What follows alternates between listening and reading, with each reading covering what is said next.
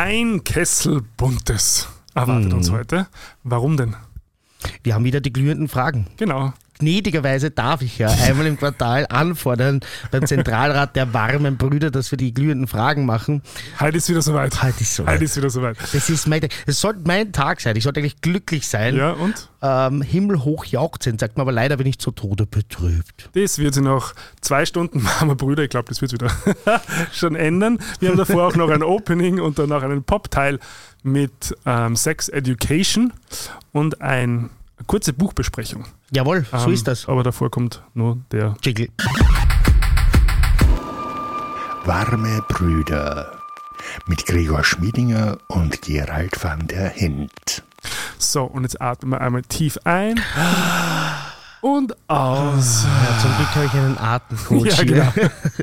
Wir kriegen die schon hin. Und so, dass wir unsere erste Sitzung live auf Sendung machen, hätte ich mir auch nicht gedacht. Ja, Sitzung ist ein bisschen übertrieben, aber, aber Das sind schon die Basics, oder? Einatmen, ausatmen. ja, so Tiefenatmung. ähm, aber das können wir auf alle Fälle mal machen. Das machen wir irgendwann mal. Bitte höflichst darum. Genau, und das, es wird dann so ein interaktives Mitmach-Podcast-Erlebnis für alle. und danach wird es alle ganz entspannt sein. Ähm, es gibt eine Jubelnachricht, ich wollte das eigentlich gerade auf Instagram sagen, Mhm. aber ich habe es vergessen. Und zwar? Wir haben 6000 Follower. Yay, na schau, jetzt bin ich gleich Schau, glücklich wie ein Hutschpferd Ding, und ding, freue ding. mich. Ich mache meine Flasche Föslauer Prickeldorf. Nein, wir sind nicht gesponsert. Also, es gibt auch andere Marken, Römerquelle, Waldquelle. Was so- gibt's noch? Juvina, meine Lieblingswort, Juvina. Evian. Präblauer. Ist es jetzt so ein Ratespiel? Auf jeden Fall sind alle Leibern und wir wollten nicht Werbung machen. Wenn Fuji. jemand Fuji. Werbung machen will, dann könnt ihr uns gerne Geld überweisen, schon mal sozusagen vorab. Mhm. Und äh, wir lassen uns gerne dazu hinreißen. Genau. Zwinker, Also, zwinker. 6000 Follower, das heißt, das heißt, wir wachsen. Das heißt mindestens 6000 Euro rüberwachsen lassen hier.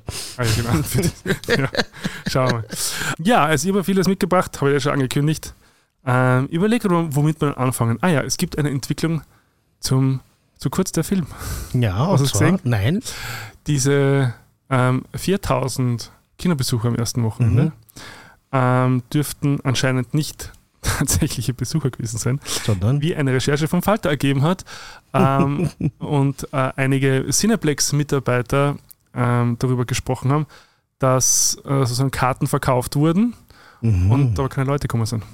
ja, das schau her. Und, äh, und zwar Das wundert mich und an, anscheinend in so 90er Bündeln auf Mhm. verschiedenste Seele aufgeteilt. Wahnsinn. Und teilweise auch, und äh, das, äh, ich zitiere eine Cineplex-Mitarbeiterin, eine halbe Stunde nachdem der Film bereits begonnen hat. Interess Ja, interessanterweise auch zum vergünstigten Preis von 5,50 Euro pro Ticket, Mhm. ähm, was äh, daran liegt sozusagen, dass äh, Firmen oder Schulen oder wie auch immer halt ähm, Mhm. so Vorstellungen kaufen können und da ging es äh, bei Okay.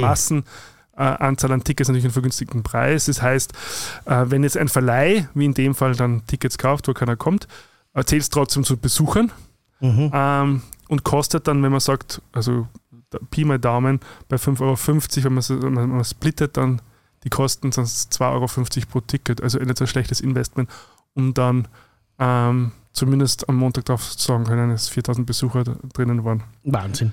Aber letztes Mal bist du schon fast ein bisschen, also nicht drüber gefahren, will ich aber du hast mich schon ein bisschen eingebremst. Wie gesagt, das ist eigentlich ein handfester Skandal, das doch ein bisschen abgebremst. Ja. Übrigens, für alle, die jetzt nicht wissen, worüber wir reden, hört einfach die letzte Folge Populismus nach und schämt euch dafür, dass ihr sie nicht rechtzeitig gehört habt. Das geht, äh, da wird da ein bisschen näher besprochen.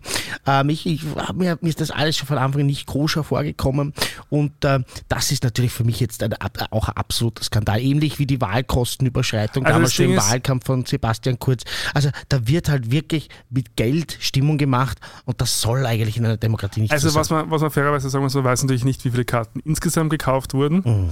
Ähm, und was sozusagen die Absicht ist, wahrscheinlich ging es darum, ähm, PR-mäßig das zu nutzen. Es ist ja auch eine Unterstellung jetzt äh, oder eine mögliche Interpretation, nennen wir es mal so. Ähm, weil äh, die, äh, die Verleihfirma, also Opus Mhm. R, die den ja auch produziert hat und, und die auch Geldgeber sind, äh, gesagt haben quasi, dass es nicht unüblich ist, dass man ähm, Kontingente kauft, um dann ähm, Partnerfirmen und so weiter einzuladen. Ähm, ob die dann am Samstagabend Partnerfirmen ins Kino gehen, weiß ich nicht. Und ob man die dann auf verschiedene Säle aufteilt, weiß ich auch nicht. Mhm. Also es ist halt, ja, Ähm, Es bleibt es ein Nachgeschmack, hinkt, es oder? Hinkt, ja. Das muss man schon sagen. Ich weiß, du bist immer sehr diplomatisch, aber also da muss man zumindest sagen, da bleibt der Nachgeschmack und da kann man ruhig nochmal nachschauen. Man sollte halt wissen, wenn man sich diesen Film anschaut. Ich habe ja wirklich sogar in meiner Bubble Leute gefunden, die irgendwie so gepostet haben, komm, gehen wir in kurz der Film und ich habe so geschrieben, sag mal, was ist denn mit euch los? Ja, also es Mhm. gibt schon einen guten Film momentan über das System Kurz, ja, Mhm. der heißt Projekt Ballhausplatz und über den anderen, ja, wenn man sich ihn dann zusätzlich anschaut, würde ich mal das, so machen, dass man nicht finanziell unterstützt. Ja. Ich glaube, nachdem er ja privat finanziert ist aus irgendwelchen dunklen Quellen sozusagen, also man weiß zumindest nicht aus welchen Quellen, äh, glaube ich, haben die genug Geld, äh, da zieht sich den Film dann halt mal irgendwie rein, wenn man nicht dafür zahlen muss. Das hast du jetzt gesagt, das darf ich natürlich nicht. Ich sag das und ich sag das laut. Ich, und ich stelle mich da mit einem T-Shirt auf die Straße und sag's nochmal, wo das groß draufsteht. Ähm, es man muss nicht jeden Schwachsinn unterstützen, ähm, vor allem wenn er äh, mit unserer Demokratie spielt. Was auf alle Fälle äh, quasi äh, die ganze Geschichte zeigt, ist, dass es ist ja sehr unkonventionell von A bis Z ähm, umgesetzt und ähm, das ist eine große Presse alleine Mhm. ähm, nur nicht unbedingt positive Zahlen, in dem Fall in Besu- KinobesucherInnen ähm, übersetzt. Dann gab es noch eine Reaktion auf äh, unsere Geschichte auch von der letzten Folge zur, zur, zur Frau Weidel, Mhm. wenn du dich erinnern kannst, Na sicher. ähm, von der AfD.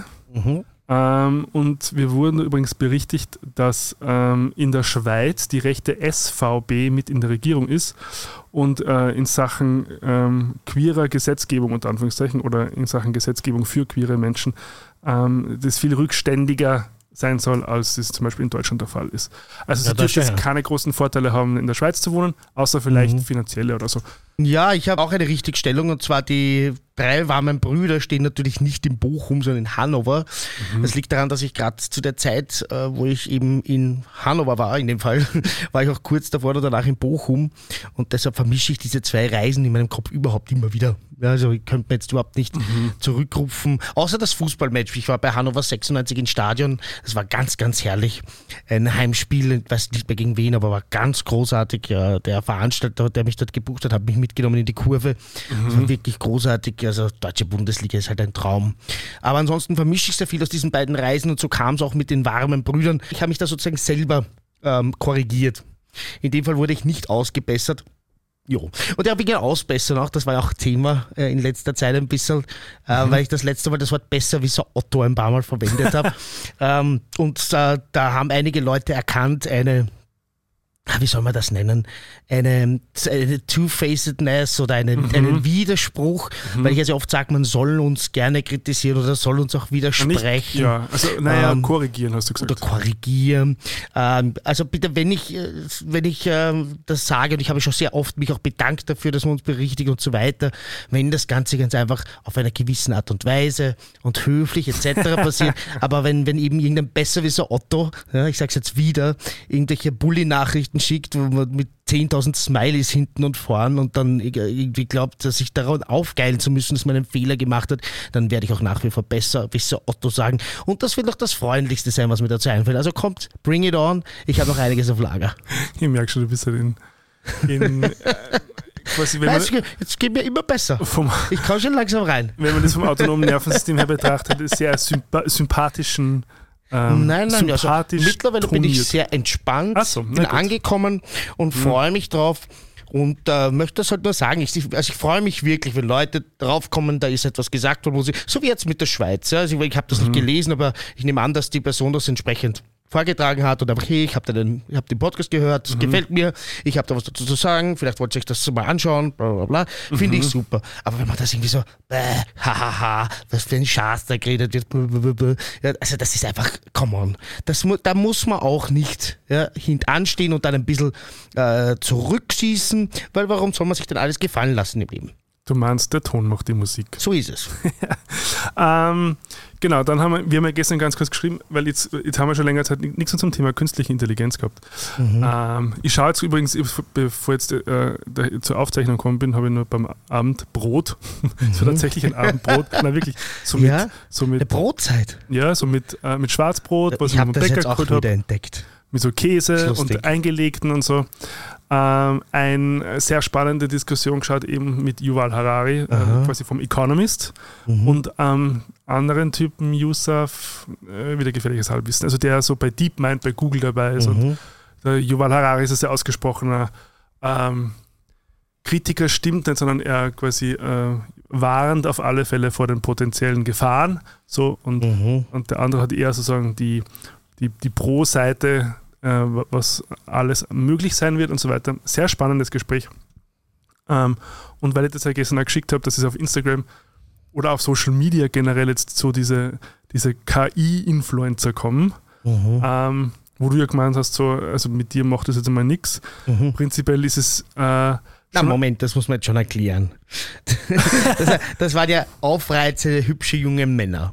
Ja? Genau, also in Und- unserem Fall, es gibt aber natürlich für die Heteros, sind es hauptsächlich aufreizende, junge, äh, hübsche Mädchen, Mhm. ähm, Und- die teilweise ja wirklich ähm, Millionen Follower schon haben und die mittlerweile auch ähm, so Sponsoring-Verträge haben Mhm. mit Firmen, ähm, also quasi tatsächliche Influencer, wo aber halt keine Person mehr dahinter steht. Mhm. Äh, Und das ist schon eine sehr spannende Entwicklung und ich kriege jetzt auch ständig die äh, so Ads angezeigt von äh, also so Companion-Ads, so wie Replica, was wir ja mal besprochen haben. Ja.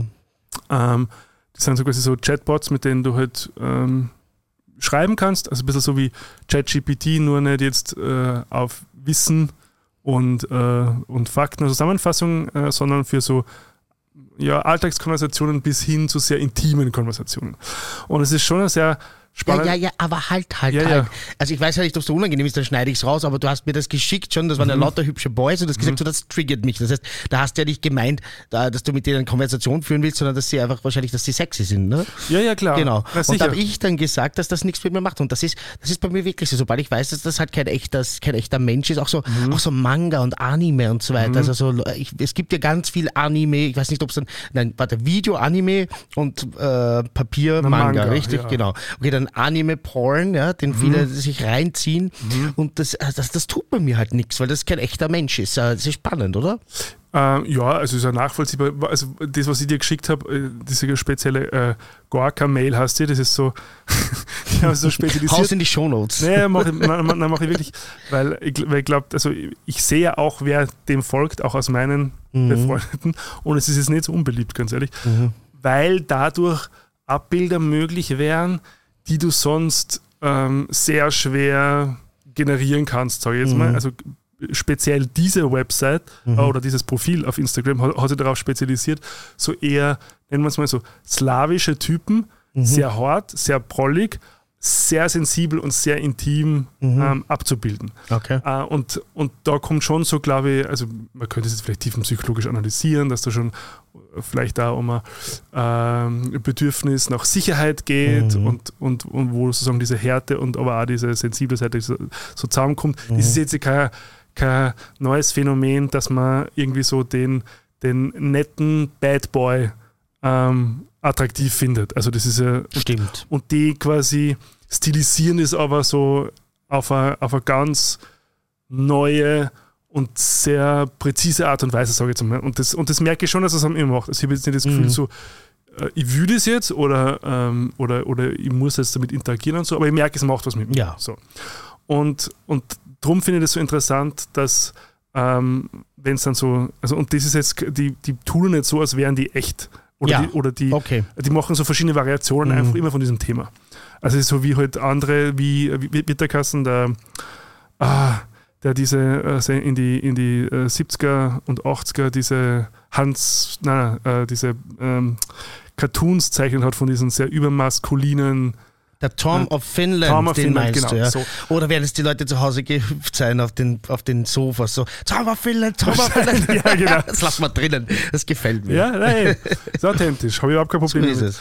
Und quasi das war ja auch sowas, wo man, wo man dann so, Ja. so äh, ge, gewisse Codes immer wieder so reproduziert, die man dann, auch- die man dann äh, konsumiert im Sinne von, weil man es gerne anschaut, vielleicht auch teilweise imitiert. Ähm, also es hat ja dann schon auch Einzug gefunden, glaube ich, in, Ja, total. Den- den Bis persönlichen- heute nachhaltig. In den persönlichen Ausdruck. Ähm, und was besonders spannend finde ich dann, wenn dann so, quasi wenn du, wenn da so Figuren erschaffen werden, die, sie, die, die quasi eine Kontinuität haben Mhm. und die im Auftreten eigentlich schon fast wie, äh, äh, ein reeller Influencer oder Influencerin in dem Fall Mhm. ähm, auftritt und diese, also diese sehr wieder parasoziale Beziehung, über die wir schon mal gesprochen haben. Ähm, und was das, was es mit uns machen kann. Und das ist jetzt also mein Abschlussthema für meine Ausbildung als Aha. äh, psychologischer Berater, habe ich jetzt eingereicht und das Thema wird jetzt sein künstliche Intelligenz und synthetische Intimität ähm, in Bezug auf quasi das emotionale Gefühl von Einsamkeit eigentlich. Ähm, und das finde ich sehr spannend, weil Einsamkeit ist schon ein sehr weit verbreitetes Phänomen Mhm. mittlerweile.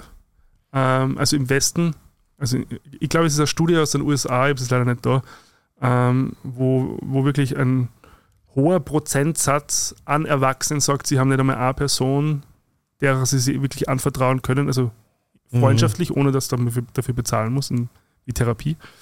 Ähm, und diese ja, ähm, Chatbots oder halt die, die Leute, die dahinter stehen, ähm, nutzen das natürlich. Und die Frage ist aber, was macht es mit uns? Also kann es einerseits, eh, wie wir gesagt haben, vielleicht kurze Abhilfe schaffen oder schafft es eine gewisse Form von Abhängigkeit, dass ich dann überhaupt gar nicht mehr in eine, in eine Situation komme, wo ich da sozusagen mit jemand eine echte Intimität aufbauen kann. Und Intimität nicht im Sinne von ähm, Sexualität, sondern von Verwundbarkeit, emotionaler Verwundbarkeit, emotionaler Verbundenheit. Ähm, und das sagt der Yuval Harari, das finde ich sehr spannend, dass wenn Social Media ähm, war sozusagen die Aufmerksamkeitsökonomie Mhm. und mit KI kommt jetzt die Intimitätsökonomie. Also wo du, wo du das Gefühl hast, in einer Beziehung zu stehen oder verbunden zu sein, aber eigentlich mit einem nicht lebenden äh, Programm in dem Fall. Mhm. Und das finde ich sehr spannend, also was es sozusagen mit uns macht. Äh, und das Mhm. möchte ich untersuchen. Der Ursprung war irgendwie das Tamagotchi, oder? Kann man sagen. so die, die, die sozialen, äh, sozialen Kontakte irgendwie auszulagern. Es ist ein, ein digitales Pad und jetzt wird halt das Tamagotchi gerade irgendwie besser immer und antwortet dann wirklich, finde ich spannend. Es war wahrscheinlich auch schon der Teddybär und die Puppe. Also es sind also so, so Prototypen oder Vorläufer. Ja, es, ja, es, wird, es wird immer komplexer und intelligenter eigentlich so. Ja, der Furby war das, der da zurückgesprochen hat, oder? Oh ja, aber der war der creepy. Furby. Der war ein bisschen creepy, gell?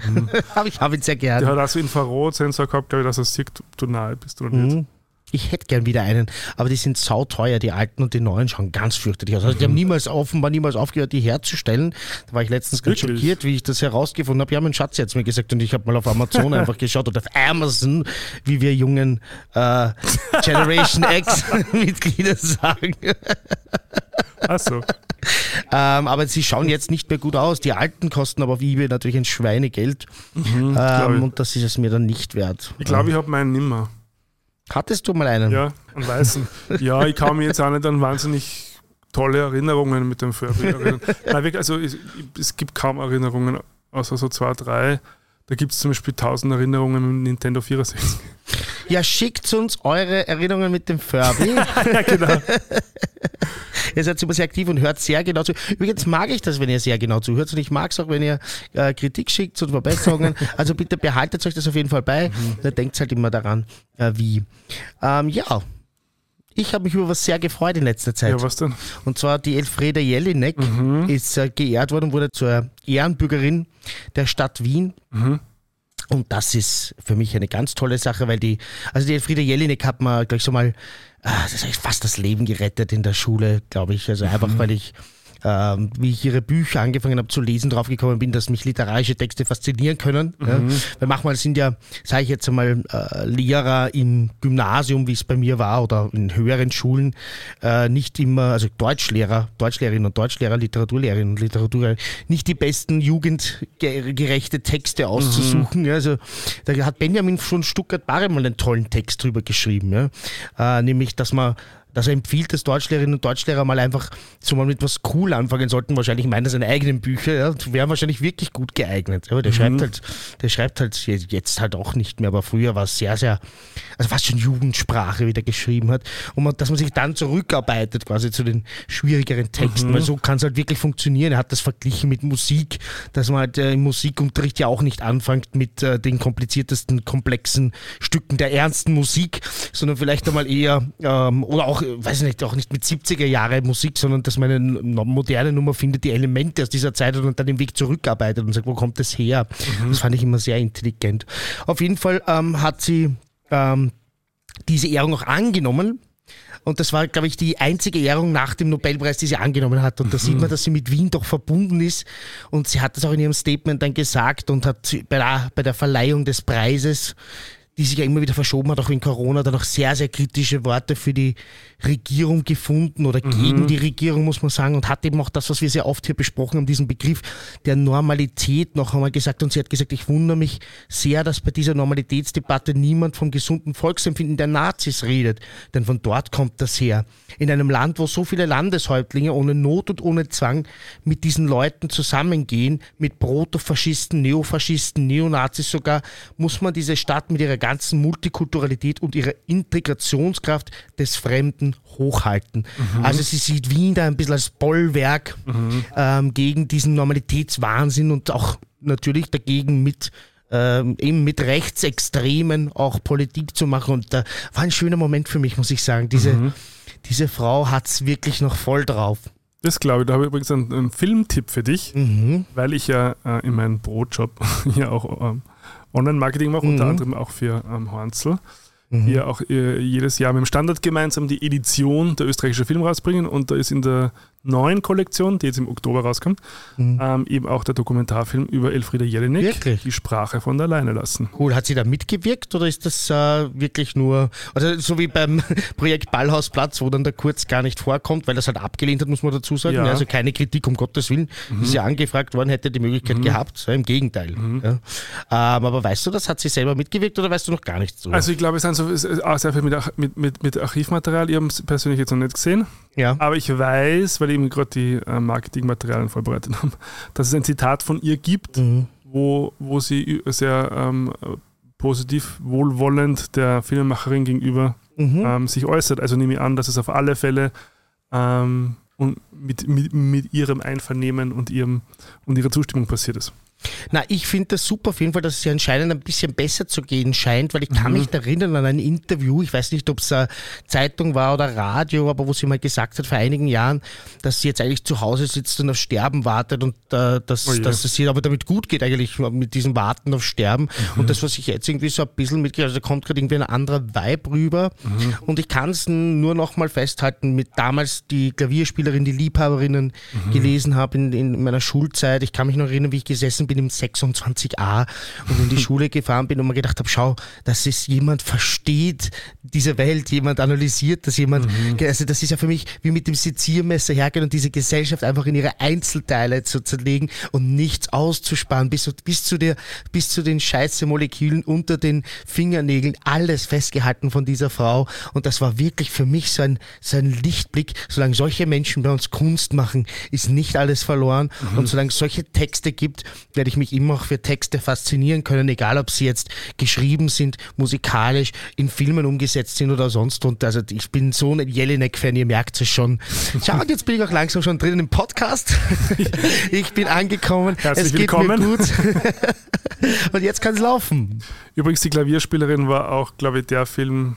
Es, es ja, großartig ist gemacht. Mein Lieblings-Haneke. Und ich habe Angst gehabt. Ich habe so Angst gehabt, weil dieser Text bedeutet mir so viel. Und ich habe mindestens drei, vier Mal gelesen, ihm das erste Mal mit 16, 17.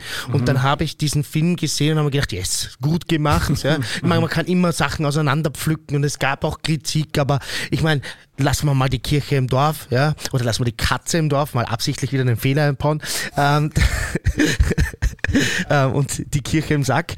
Ähm, es ist auf jeden Fall ein, ein großartiges äh, filmisches Werk und ich freue mich, dass das du auch so siehst, mhm. weil ich mhm. habe eigentlich noch nie so mit einem Filmemacher über das geredet. Mhm. Na, das ist also tatsächlich, glaube ich, sogar mein Lieblings-Haneke-Film. Mhm. Auf, auf alle Fälle der, der mir damals ähm, die ja, die Tür zum, mhm. zum ähm, wie sagt man, zum Övre des Herrn Haneke geöffnet haben.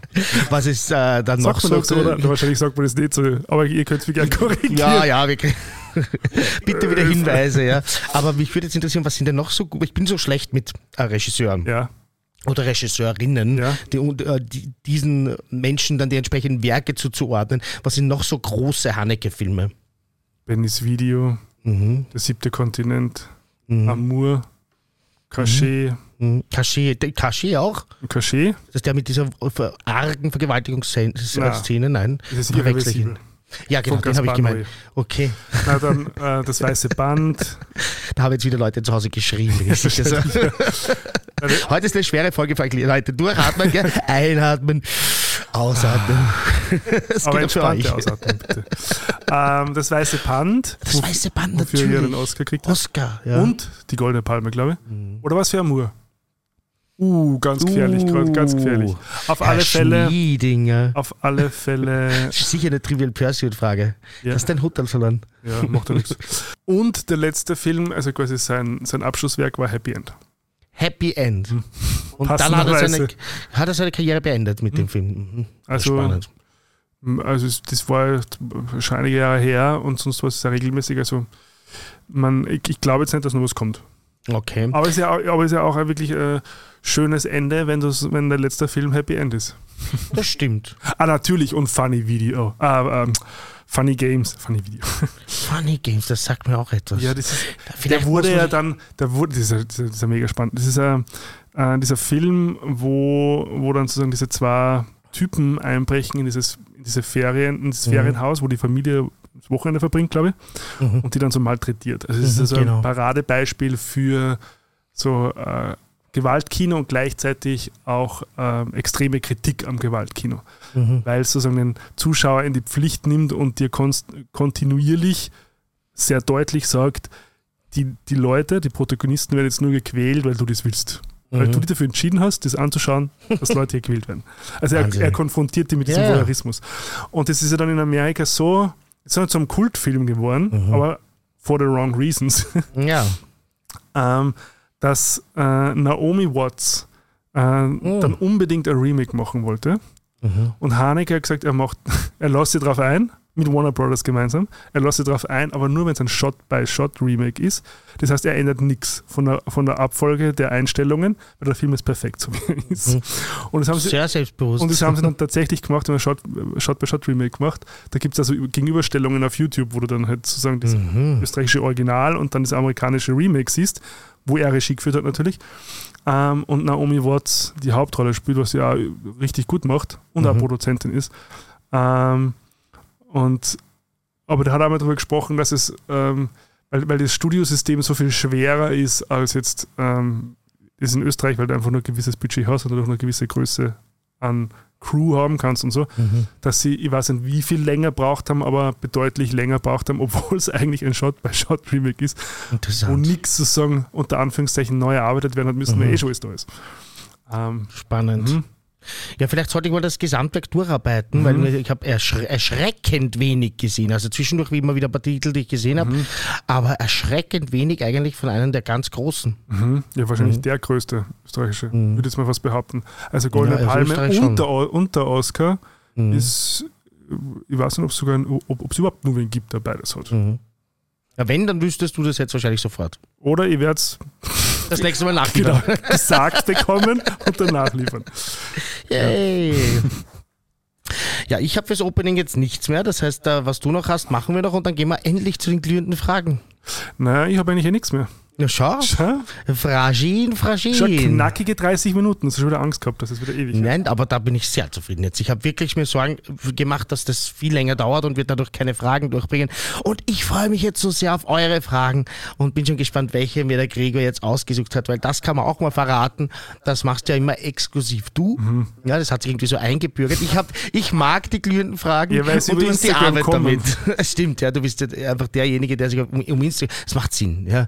Aber die, du postest ja auch die, äh, die besten oder weiß nicht alle oder was, öffentlich Retour, Ja. weiß ich nicht. So eine große, also gute Auswahl. Eine gute Auswahl Mhm. und da könnte ich mich auch hinsetzen und sagen, das war jetzt meine Lieblingsfrage, die, die mitbringen, aber mache ich halt nicht. Mhm. Aber hast du es angeschaut?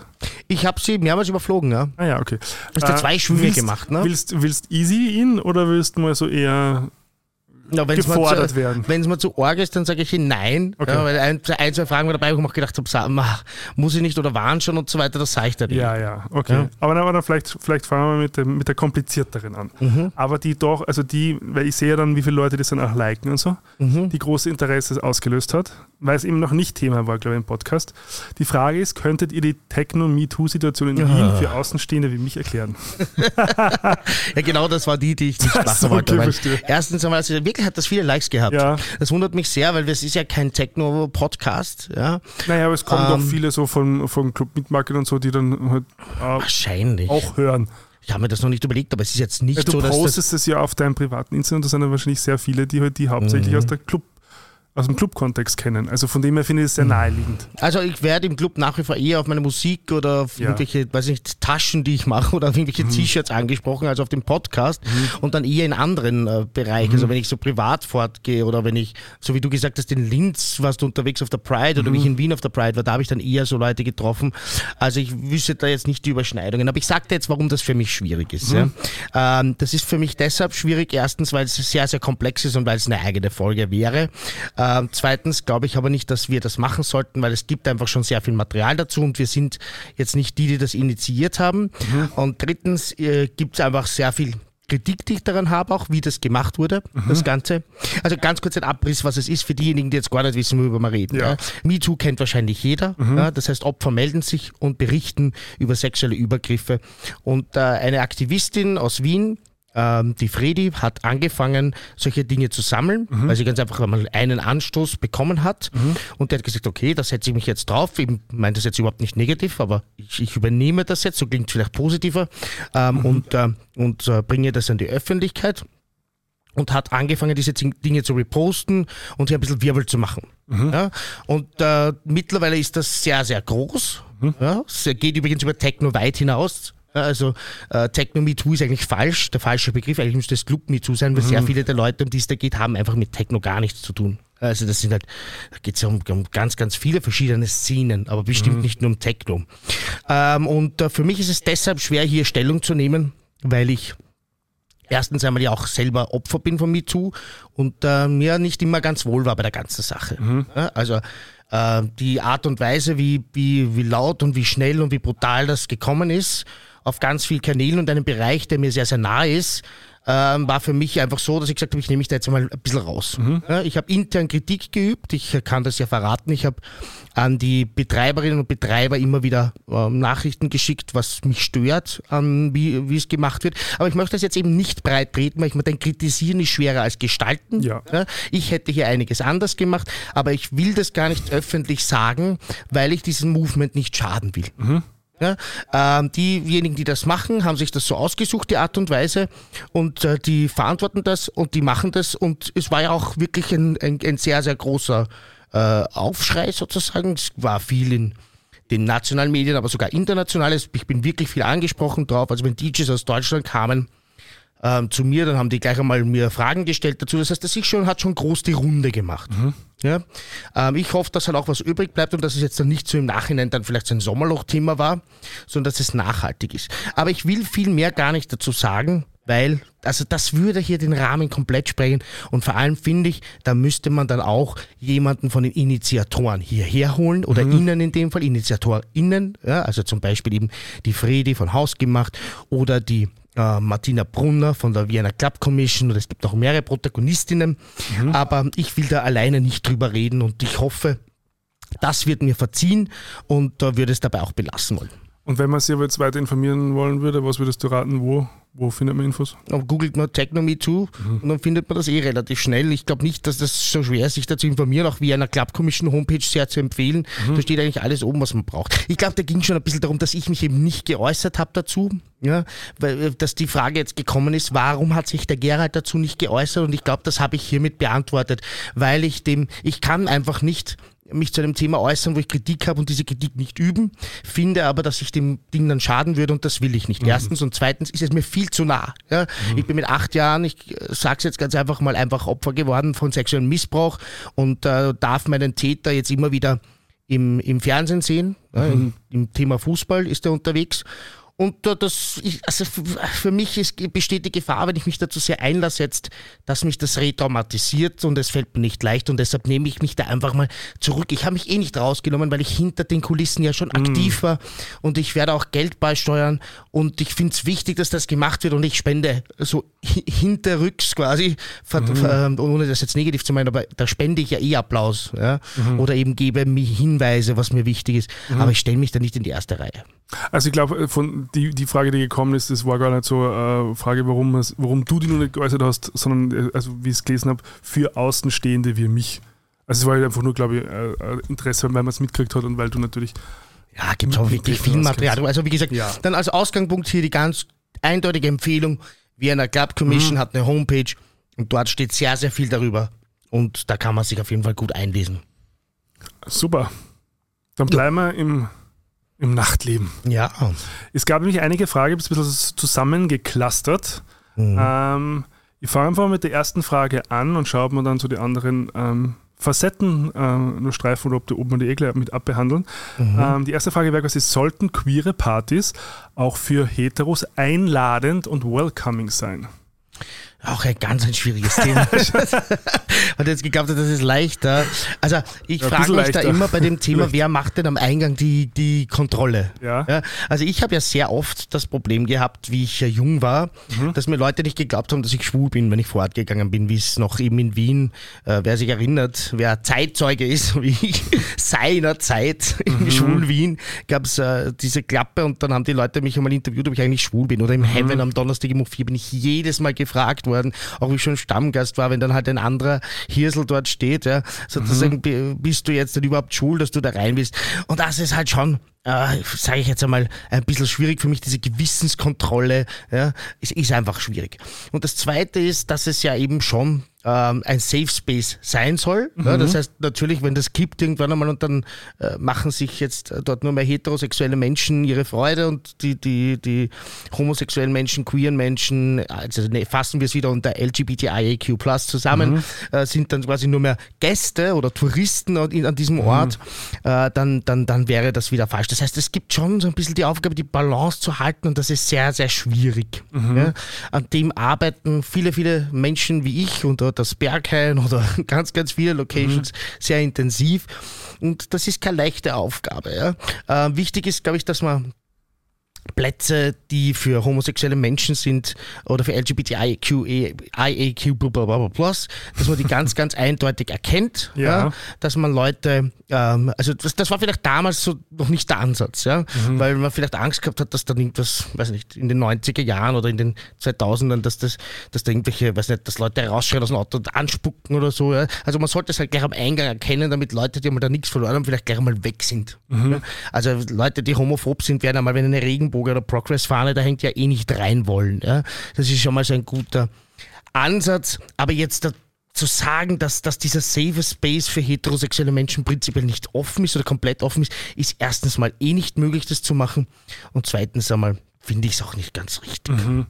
Also wenn ich jetzt vielleicht äh, ein bisschen differenzieren bei der Frage, also Welcoming würde ich schon sagen, weil mhm. es gibt ja auch Allies, die, äh, genau. die, die ja ähm, auch ein, ein wichtiger Teil, Heteros, ja? die, auch, die auch wichtiger Teil der Community nämlich sind, also auch der, auch der Antidiskriminierungsarbeit nämlich, mhm. ähm, einladend, also das, das wäre vielleicht ein bisschen zu proaktiv dann schon mhm. in dem Fall. Ähm, prinzipiell, wir haben ja bei der Pride-Folge ja da zum Beispiel sowieso Regeln gesprochen, wie so Verhaltensregeln mhm. bei der Pride für ja. ähm, heterosexuelle genau. Äh, Allies und äh, äh, Wegbegleiter und äh, Gäste vielleicht mhm. so. Und ich finde, die, die gelten prinzipiell mal, kann man ja so, kann man ummünzen sozusagen auf, auf alle queeren Space. Also das ist quasi dieses dezentrier dich quasi, das ist, mhm. du bist nicht da der Mittelpunkt. Genau. Ähm, wie, wie man schaut, ähm, quasi mhm. gafft man oder, oder ähm, wie respektvoll geht man sozusagen auch mit, mit Körpern um oder mit, mhm. mit Fetischen und so. Ich genau, in der Pride-Folge gerne nachhören oder auf Instagram nachschauen, da gibt es ein ah. tolles ah. Album, was ich gestaltet habe, nice. was man so durchswipen kann. Ähm, und genau, da äh, kann man sich auch nochmal informieren. Ich habe ein sehr sp äh, spannendes Gespräch geführt und war das vor einem Monat, ein bisschen länger, wo, wo im SAS fort war. Mhm. Ähm, zu einem normalen Freitag, glaube ich, war es. Mhm. Ähm, unsere gemeinsame Freundin Nicole hat mich da mitgenommen. Mhm. Äh, und da war immer ein Freund von ihr ähm, mit, mit dem ich da ein bisschen länger unterhalten habe. Irgendwann um vier in der Früh draußen Mhm. bei der Zigaretten. Na klar. und äh, ähm, dessen Freundin quasi auch äh, queer ist. Mhm. Und der, der natürlich auch äh, Meat, ähm, äh, Fish Market kennt und Meat Market und da schon öfter war. Und äh, der sich aber dann selbst die Frage des Öfteren gestellt hat, quasi, ob er sich da jetzt gerade Raum aneignet die, die, der ihm gar nicht zusteht zum Beispiel. Ja, das ist eh das Ideale, wenn genau, man da das ich selber gesagt. nachdenkt. Wenn du dir die Frage schon stellst, dann ist die Gefahr sehr gering, ja. dass du quasi in einen Raum eindringst und dir Raum nimmst, der dir vielleicht in dem Moment und zu dem Ort und zu der Zeit nicht äh, äh, zusteht, sozusagen. Mhm. Jetzt mal so, so formuliert. Ähm, Und eben ganz kurz noch der ja. Einwurf. Es gibt eben heterosexuelle Menschen, die durch, ich möchte jetzt nicht sagen, dass sie queer sind, das können die dann selber sich überlegen. Wenn Ja. jemand sagen will, ich bin queer und heterosexuell, dann werde ich ihm auch keine, kein Hackel ins Kreuz hauen. Mhm. Ich kenne Leute, die das tun und ich finde das völlig okay, wenn die einfach sagen, ich, ja okay, ich, don't call me fucking straight, heteronormativ, ja, das will Mhm. ich nicht, ich bin queer. Und die leben das dann auch, eben zum Beispiel durch ihr Outfit etc. Ja? Mhm. Und das sind die, die in der Schule genauso malträtiert werden. Und das sind die, die auf der Straße vielleicht viel eher in Gefahr kommen, äh, angeschrien zu werden, angestiegen zu werden, ähm, eine, eine Reaktion zu bekommen, die negativ ist, als ich zum Beispiel, wenn ich alleine unterwegs bin, weil ich bin ja quasi ein U-Boot auf der Straße, erkennt ja niemand, außer wenn ich wieder eins meiner T-Shirts anhabe, wo es irgendwie eindeutig ist. Ja. Aber so in der Alltagskleidung erkennt ja kein Mensch, dass ich, dass ich LGBTIQA plus bin. Ja. Und deshalb, also diese Menschen brauchen vielleicht eben diesen Safer Space auch. Und da würde ich nicht aufgrund ihrer Sexualität, die halt zufällig heterosexuell ist, sagen, dass die da nicht hingehören, weil die sind halt auch anders. Die gehören auch zu dieser Armee der Menschen, die einfach hier keinen Platz haben und die sich fremd fühlen und die fremd gemacht werden. Und deshalb, ja, die gehören hierher. Ja, ich denke auch an Menschen mit Behinderung etc. Die sind mir viel zu wenig in Clubs unterwegs, weil die Clubs da einfach auch überhaupt keine Schwerpunkte setzen, und weil es natürlich auch gar nicht leicht ist und, und weil es wahrscheinlich auch, muss man auch sagen, einige nicht interessiert, das muss man auch sagen. Ja, Wobei beim Fischmarket habe ich schon früher öfter ja immer äh, an, an, an Gast im Rollstuhl Mhm, zum genau, war, der war früher sehr, sehr viel da. Ähm, weiß nicht, weiß ich glaube auch so seit Corona sehe Mhm. ich den eher selten, ja. Aber äh, wie gesagt, also da muss man überhaupt noch irgendwie schauen, wie kann man noch bunter werden, Mhm. etc. Und äh, natürlich würde ich mir wünschen, dass zum Beispiel queere Spaces, LGBTIQA plus Spaces Mhm. auch einfach eher für Menschen mit Behinderungen interessant werden Mhm. und dann auch Menschen mit Behinderung, die heterosexuell sind, sich vielleicht da eher wohlfühlen. Ja, ich weiß, dieser Bogen ist jetzt schon sehr weit gespannt. Mhm. Ja, ja. Das, das gebe ich zu. Aber das sind ja so Gedanken, die man sich Ja, ja, macht sicher. als Veranstalter, wenn man eben mit diesem Thema, das ja gar kein kleines ist für mich, das ist ja Mhm. mein täglich Brot, äh, sich halt überlegt und Gedanken macht. Ja? Mhm. Also das, das, das muss man halt dann schon bedenken. Aber wie gesagt, auf der anderen Seite, wenn das dann eben zu einer heteronormativen Party wird, dann ist Bullshit. Ja, also so Touristen. Das ist ein Plankengang. So, so Touristen, also wo, wo du dann merkst, die kommen einfach nur, weil es vielleicht gerade en vogue ist. genau. Also man muss jetzt das Wort die aber- Touristen die aber- erklären. Die ja? aber die Werte und die, und die äh, Sensibilität dafür eigentlich nicht mitbringen. Genau. Im Clubbereich spricht man von Touristen nicht, wenn die jetzt einfach aus, weiß ich nicht, aus einer anderen Stadt, Ah, aus okay. Paris hier Ja, anreisen oder so, sondern Tourist ist man, wenn man wo nicht hingehört quasi und wenn man schauen kommt, geh mal schauen. Wenn man schaut, Sightseeing macht, ja, Mhm. dass auf eine Schwulenparty kommt und Sightseeing macht und schau mal da drüben und Dings, das, das soll es eben nicht sein. Aber ich muss halt auch wieder sagen, ich habe schon wirklich auch äh, schwule Männer sehr oft erlebt, die Mhm. auf äh, meiner Party Touristen waren und die überhaupt nicht verstanden haben, warum sie dann irgendwie nicht reingekommen sind mit ihrem äh, weißen Hemd und, äh, und, und der schwarzen Schnürlhose und jemand anderer mit einem äh, Latex-Outfit oder so ja, oder mit, einem, mit einer Gasmaske im Schädel oder sonst was ist reingekommen, dem das dann überhaupt nicht verstanden. Also das ist natürlich dann auch sehr wieder heteronormativ und, und eine, also es ist alles höchst kompliziert und so ist es auch bei diesem Thema. Deshalb war es ganz bestimmt keine leichte Frage.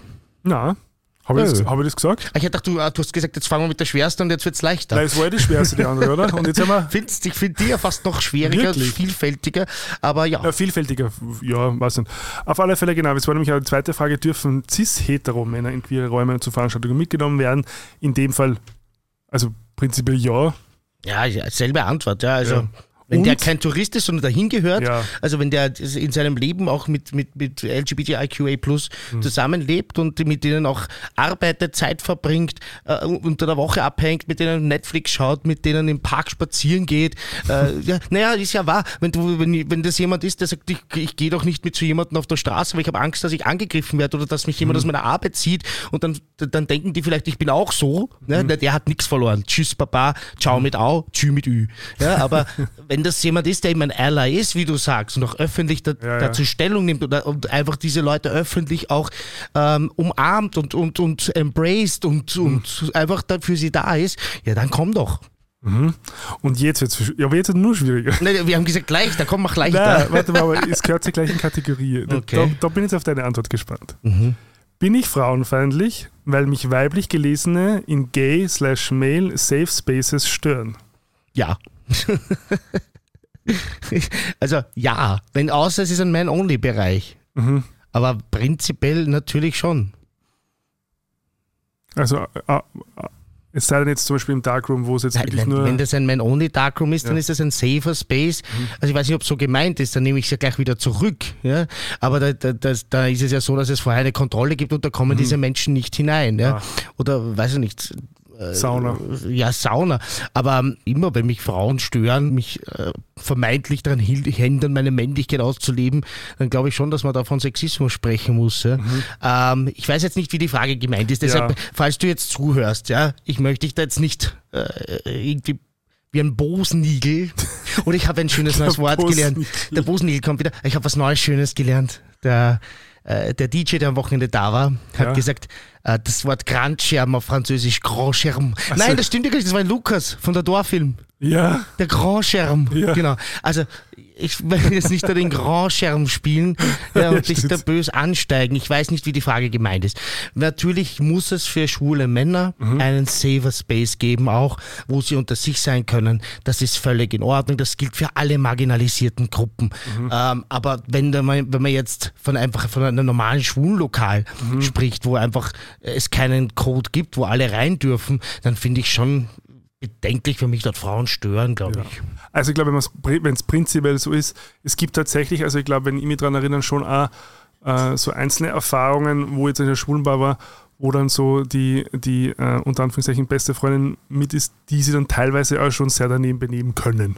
Mhm. So, also das ist, da habe ich dann auch gemerkt, so das, also wo, wo man dann so eben, das ist dann quasi das Gegenteil vom, vom, vom he- heterosexuellen Mann, der Ja, aber nervt sie dich dann, weil sie eine Frau ist oder weil sie sich Nein, daneben benimmt? ja, eh. Und ich denke mal, ja, das, ich meine, das ist natürlich jetzt das Stereotyp des Feighags, Ja. dass er dann ein bisschen zu laut ist und ein bisschen zu intensiv. Und touchy äh, teilweise. Und ein bisschen zu touchy.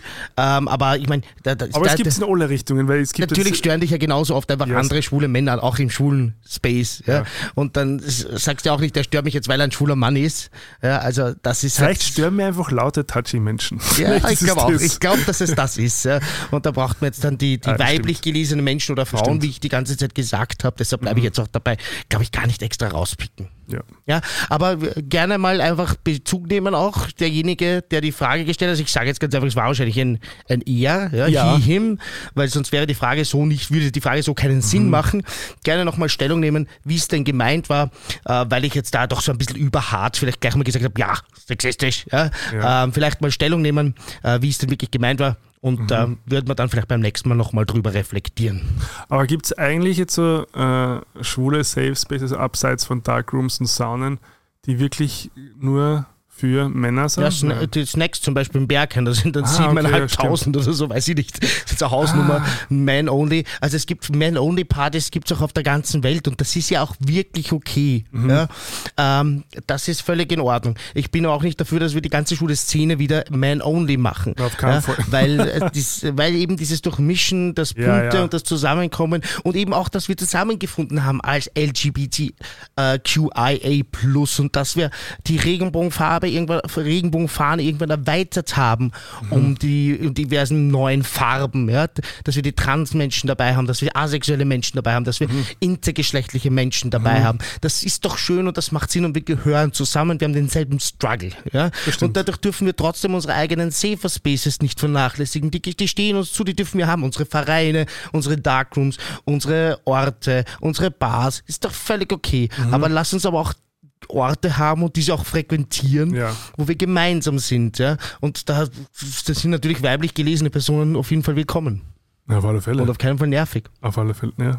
Also, nicht. Äh, Vielleicht es eh genauso gemeint. Ja, Ja, dass ich es, es gibt nämlich, das gibt es nämlich schon auch, ja, dass es manchmal ähm, eben so gewisse Grenzverletzungen gibt. Das habe ich ja eben schon einmal erzählt, dass bei uns beim Darkroom, wenn er eben dann MSM ist, wir haben halt manchmal MSM Darkroom, meistens Mhm. beim Fish Market und beim Ficken Plus, so heißt eine Party von mir, sorry für alle, die dieses Wort nicht mögen, ich habe sehr gern Ficken, Ficken, Ficken, äh, geht's dir, Gregor, also ich weiß, ich mach's dir ein bisschen schwer heute, aber es geht schon.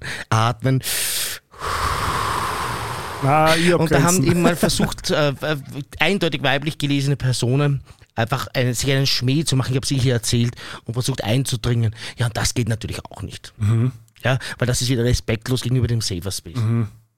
Ja, ähm, ja, es gibt halt überall, glaube ich, Leute, die vielleicht eher nicht so sensibel oder reflektiert sind, was Grenzen angeht und so. So ist es. Genau. So, weiter geht's. Ich weiß nicht, ob es einfacher wird. Ich probiere es einfach. Was? Haben für euch traditionelle monogame Beziehungen ausgedient? Oder wie seht ihr es? Nein, Das würde ich auch ganz eindeutig Nein sagen. nein. Also das, ich glaube, man kann natürlich schon, vor allem wenn man sehr viel auf so Dating-Apps und so weiter, vor allem schwulen Dating-Apps unterwegs ist, kann man vielleicht wirklich den Eindruck kriegen, Mhm. dass äh, die monogame Beziehung ausgedient hat. Ich muss aber ganz ehrlich sagen, ich kenne wahrscheinlich Tendenz, ja, ja, weiß ich nicht. Das Sag wär- mal den Satz fertig. Nein, ich ich weiß gar nicht, was du meinst. Ja, naja, ich muss überlegen. Ich habe gerade überlegt, ob ich tendenziell mehr äh, Paare in monogamen Beziehungen kenne als in offenen Beziehungen. Da fallen aber, ich glaube, wenn es, wenn es dann verhältnismäßig aufgedröselt werden würde zwischen gleichgeschlechtlichen Paaren und, äh, wie, wie sagt man, Mhm. gemischtgeschlechtlich, wie sagt man, verschiedengeschlechtlich Ja. äh, Paaren, ähm, es dann doch wahrscheinlich tendenziell mehr schwule Paare sind, die dann offene Beziehung haben, als jetzt vielleicht heterosexuelle Paare, wobei sie das auch ändert. Also natürlich befasst sich ja unsere Community auch damit, äh, neue Lebensmodelle, neue Familienmodelle, neue Modelle der Beziehung zu erforschen. Aber das heißt ja nicht, dass man nicht alte auch gut finden darf. Und äh, natürlich gibt es dadurch auch offene Beziehungen einfach öfter. Das würde ich jetzt einfach so unterstellen. Und zwar wirklich ganz eiskalt sozusagen, Ja. würde ich das unterstellen, dass es das bei uns öfter gibt. Was aber auch einfach damit zu tun haben kann, dass es bei uns auch, oder bei uns unter Anführungsstrichen, ich, ja, ich sage jetzt einmal so, äh, akzeptierter ist. Ja? Nicht nur Es das, ist sondern dass es überhaupt eine Option ist. eine Option weil, ist, weil genau. Als Heteros, also äh, bis vor kurzem, sagen wir es mal so, Mhm. wahrscheinlich im ländlichen Raum sogar bis heute noch verstärkt als jetzt in dem, im städtischen Bereich, ja. gibt es ja überhaupt gar nicht die Möglichkeit, wahrscheinlich, dass, dass man mal, also vielleicht ausgewählt schon, aber da, dass man mal drüber spricht, ob sozusagen ein anderes Beziehungsmodell überhaupt in Frage kommt. Also, Und das ist ja, glaube ich, der große Vorteil, sozusagen, das, was wir an Nachteil haben im Sinn von, ähm, unter Anführungszeichen, Diskriminierung und so, ähm, ist der große Vorteil vielleicht, würde ich jetzt mal behaupten. Es ist natürlich auch mit gewissen ähm, mehr Effort verbunden, aber nachdem wir nicht so klare Skripten haben, wie, äh, wie ein richtiges oder erfolgreiches Leben auszuschauen hat, gibt es natürlich viel mehr Möglichkeiten, die man mal probieren kann oder die man sich anschauen kann oder die man leben kann. Also ich arbeite die Hälfte meiner Zeit in sehr, sehr ähm, wenig heteronormativen Bereich, Ja. aber die andere Hälfte arbeite ich im extrem heteronormativen Bereich. Ja. Und dort ist es kein Thema. Also da kenne ich kein Paar, das öffentlich drüber redet. Mhm. Ja. Ähm, stimmt nicht, ich habe eine Arbeitskollegin, die redet ein bisschen darüber, dass sie das einfach nicht mehr will, ja, Mhm. die monogame Beziehung. Aber das sind das unter Hunderten. Vielleicht Ja, sogar mehrere hundert. Ja? Mhm. Ähm, das heißt, wenn, dann passiert es dort im Versteckten und es passiert bestimmt auch weniger. Was natürlich oft passiert, ist Fremdgehen etc. Das wissen wir, dass Das das, äh, statistisch sehr, sehr oft passiert und das wird da auch dort dann der Fall sein.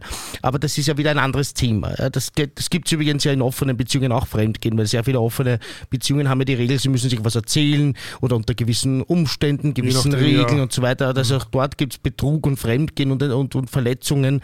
Also das ist ja nicht so, dass, Aber es, das, dass es das nicht gibt. aber vielleicht tendenziell weniger, weil man sich schon mal damit auseinandersetzt. Tendenziell Würde weniger, ich- würde würde ich ich, auch behaupten. würde ich aber sagen, ich würde auch nicht behaupten, dass Leute damit tendenziell glücklicher sind mit offenen Beziehungen. Naja, das ist nämlich naja, auch eine sehr interessante Frage. Ich weiß, die wurde jetzt nicht gestellt, aber ich, ich erlebe Menschen in offenen Beziehungen tendenziell nicht als glücklicher und erfüllter als Menschen in monogamen Beziehungen. Das einfach, Menschen war falsch, schwule Männer. Bleiben wir jetzt mal wirklich Aha. in dem Bereich. Ja? Ich glaube, es kommt ein bisschen immer darauf an, aus was für einem Grund man heraus, wenn man eine Beziehung öffnet. Mhm. Quasi, weil man merkt, okay, in der Beziehung stimmt schon irgendwie, also läuft es immer so ganz und jetzt machen wir es vielleicht ein bisschen interessanter, indem wir es wieder öffnen. Mhm. Würde ich tendenziell sagen, ist wahrscheinlich keine so eine gute Idee, Mhm. weil dann an sich in der Beziehung ja schon sozusagen ein Defizit unter Anführungszeichen besteht, was man versucht zu kompensieren, indem man es zu öffnet. Und ich glaube, das, ist, das kann sehr leicht ein Recipe for Disaster sein.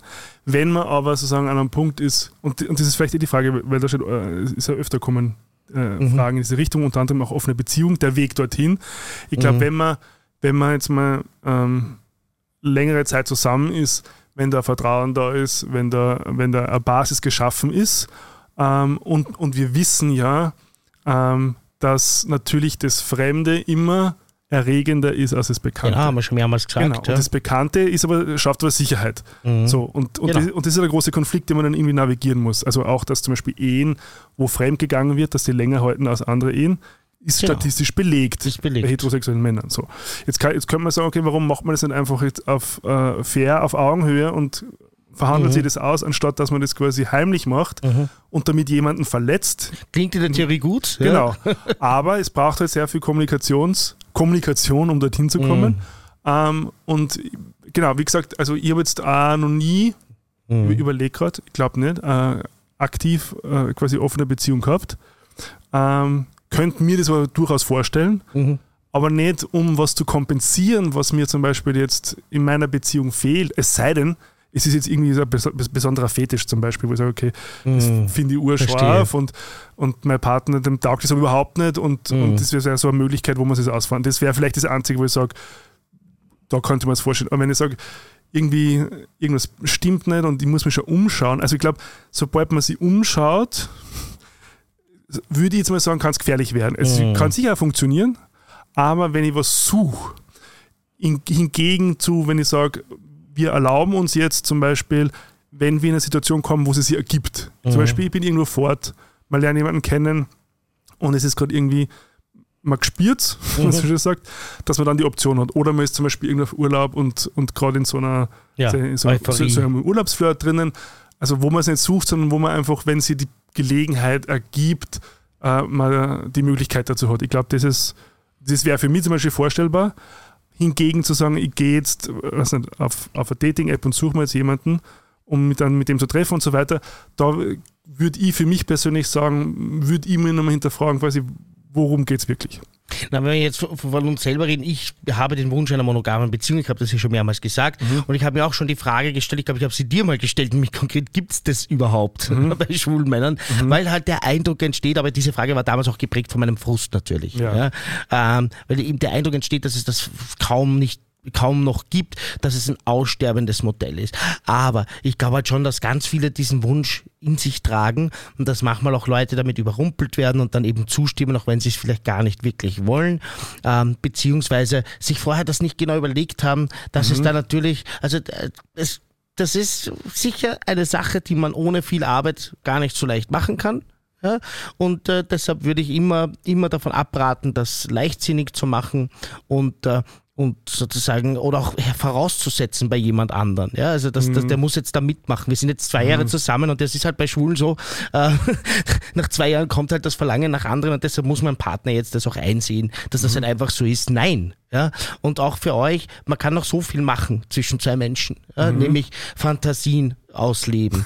ähm, Haben wir eine gute Folge dazu. kann man eine super Folge dazu machen. Fantasien teilen, Rollenspiele, sich versuchen irgendwie neu zu begegnen, neue Arten und Weisen, sich äh, erotisch, äh, sensibel, andere Orte. Also es gibt tausende Möglichkeiten und das schließt Leute nicht aus, die ihr sehr gern habt, weil sie vielleicht noch nicht oder überhaupt nicht ja, ähm, bereit sind, die Beziehung zu öffnen. Das ist übrigens das Esther Perel-Modell. Was heißt das? Naja, Esther Perel ist so eine, so eine Paar- und Sexualtherapeutin, Ja. sehr, sehr bekannte, sehr erfolgreiche. Ah, ich glaube, das du mir erzählt. Hat einen super Podcast, wo sie so Paare berät und man hört zu im Podcast, heißt Where Should We Begin? Ähm, kann ich sehr empfehlen. Ähm, genau, und da geht es auch darum, also wie, wie kann ich das Feuer ähm, am Lodern halten ähm, in einer monogamen Beziehung? Also wie kann ich sozusagen das Fremde wieder reinbringen, damit, Genau. sozusagen, damit es wieder aufregend wird. Und Das ein Arbeitskollege hat von mir mal ziemlich profund eigentlich, ja, der war gar nicht so ein profunder Mensch, aber da habe ich immer ganz, habe ich das immer ganz, äh, ganz, ganz toll gefunden, wie der erzählt hat von sich und seiner Frau in diesem Fall, Mhm. ähm, dass er das wie ein Lagerfeuer sieht. Ja, solange noch eine Glut da ist, Mhm. kann man das Lagerfeuer immer wieder auffachen lassen. Und seine Aufgabe sieht er in dieser Beziehung, äh, zu schauen, dass diese Glut nicht ausgeht. Und wenn er merkt, Moment, da passiert was und das ist normal. Das ist auch bei einem Lagerfeuer normal. Das muss man halt bewachen. Die Aufgabe ist, dass zwei Menschen in einer Beziehung das Lagerfeuer bewachen, ist die Chance groß, dass ihr es schafft, das am Glühen zu halten und das Feuer wieder auffachen zu lassen. Und dazu möchte ich euch ermutigen, wenn ihr das eigentlich wollt. Es spricht doch nichts dagegen, mal das Öffnen zu probieren. Aber man muss dann zum Beispiel auch ehrlich sein, dass wenn es nicht passt, ja, und wenn es für einen passt und für einen nicht passt, dann sollte man sich vorher ausmachen, dass es dann halt für beide nicht passt und dass man was anderes, eine andere Strategie äh, sucht. Weil ich fände es unfair, es einfach vorauszusetzen und die, die Spielregeln so zu ändern. Äh, wenn es nicht anders geht, kann man eh nichts machen. Ja? Also wenn jemand so große Wünsche hat nach, nach fremden, anderen Körpern, dass es gar nicht mehr geht in der mono, mono, monogame Beziehung, in der er sie sich einfach wunderbar wohlfühlt eigentlich, dann kann ich euch da eh nicht reinreden. Aber ich möchte ermutigen dazu. Man kann noch so viel machen und solange noch ein bisschen Glut da ist, kann man es immer wieder anfächern, anfeuern, aufbrennen lassen und die Flamme kann verdammt hochbrennen. Und vielleicht nochmal äh, der Vollständigkeit halber, das ist ja gar nicht eine Entweder-Oder-Geschichte eigentlich. Also man kann ja auch die Glut und das Feuer sozusagen in der Beziehung aufrecht haben und trotzdem in einer offenen Beziehung sein. Natürlich. Also das heißt ja nicht nur, weil eine offene Beziehung ist, dass sozusagen zwischen den Partnern gar nichts mehr ist. So. Ja, ich habe es aber leider sehr oft so gesehen. Ich, Ich bin kenn- halt da ein ich- bisschen pessimistisch, aber du hast recht, das ist halt wieder meine Story, das ist sicher nicht generell so. Und es, es wird sie auch geben, die Leute, die in offenen Beziehungen glücklich sind. Ich habe sie noch nicht ich getroffen. sogar, ja. Also vor allem die, die, die schon mehrere Jahrzehnte zusammen sind, die schwule Männer, die ich kenne, ähm, haben, glaube ich, alle auf, offene Beziehung. Aber Mhm. das Wichtigste, glaube ich, ist, Ich habe halt Na, sehr mal. oft erlebt, dass ganz kurz, Entschuldigung, dass diese Leute, die mir dauernd erzählen, wie glücklich sie sind und wie viele Jahre sie zusammen sind und wie toll diese offene Beziehung äh, funktioniert, dass sie dann, wenn sie bei mir im Club sind und schon Mhm. ein bisschen getrunken haben und sich öffnen, weil halt der Katalysator der Substanz da ist, Mhm. äh, doch erzählen, wie schlecht es ihnen da geht teilweise.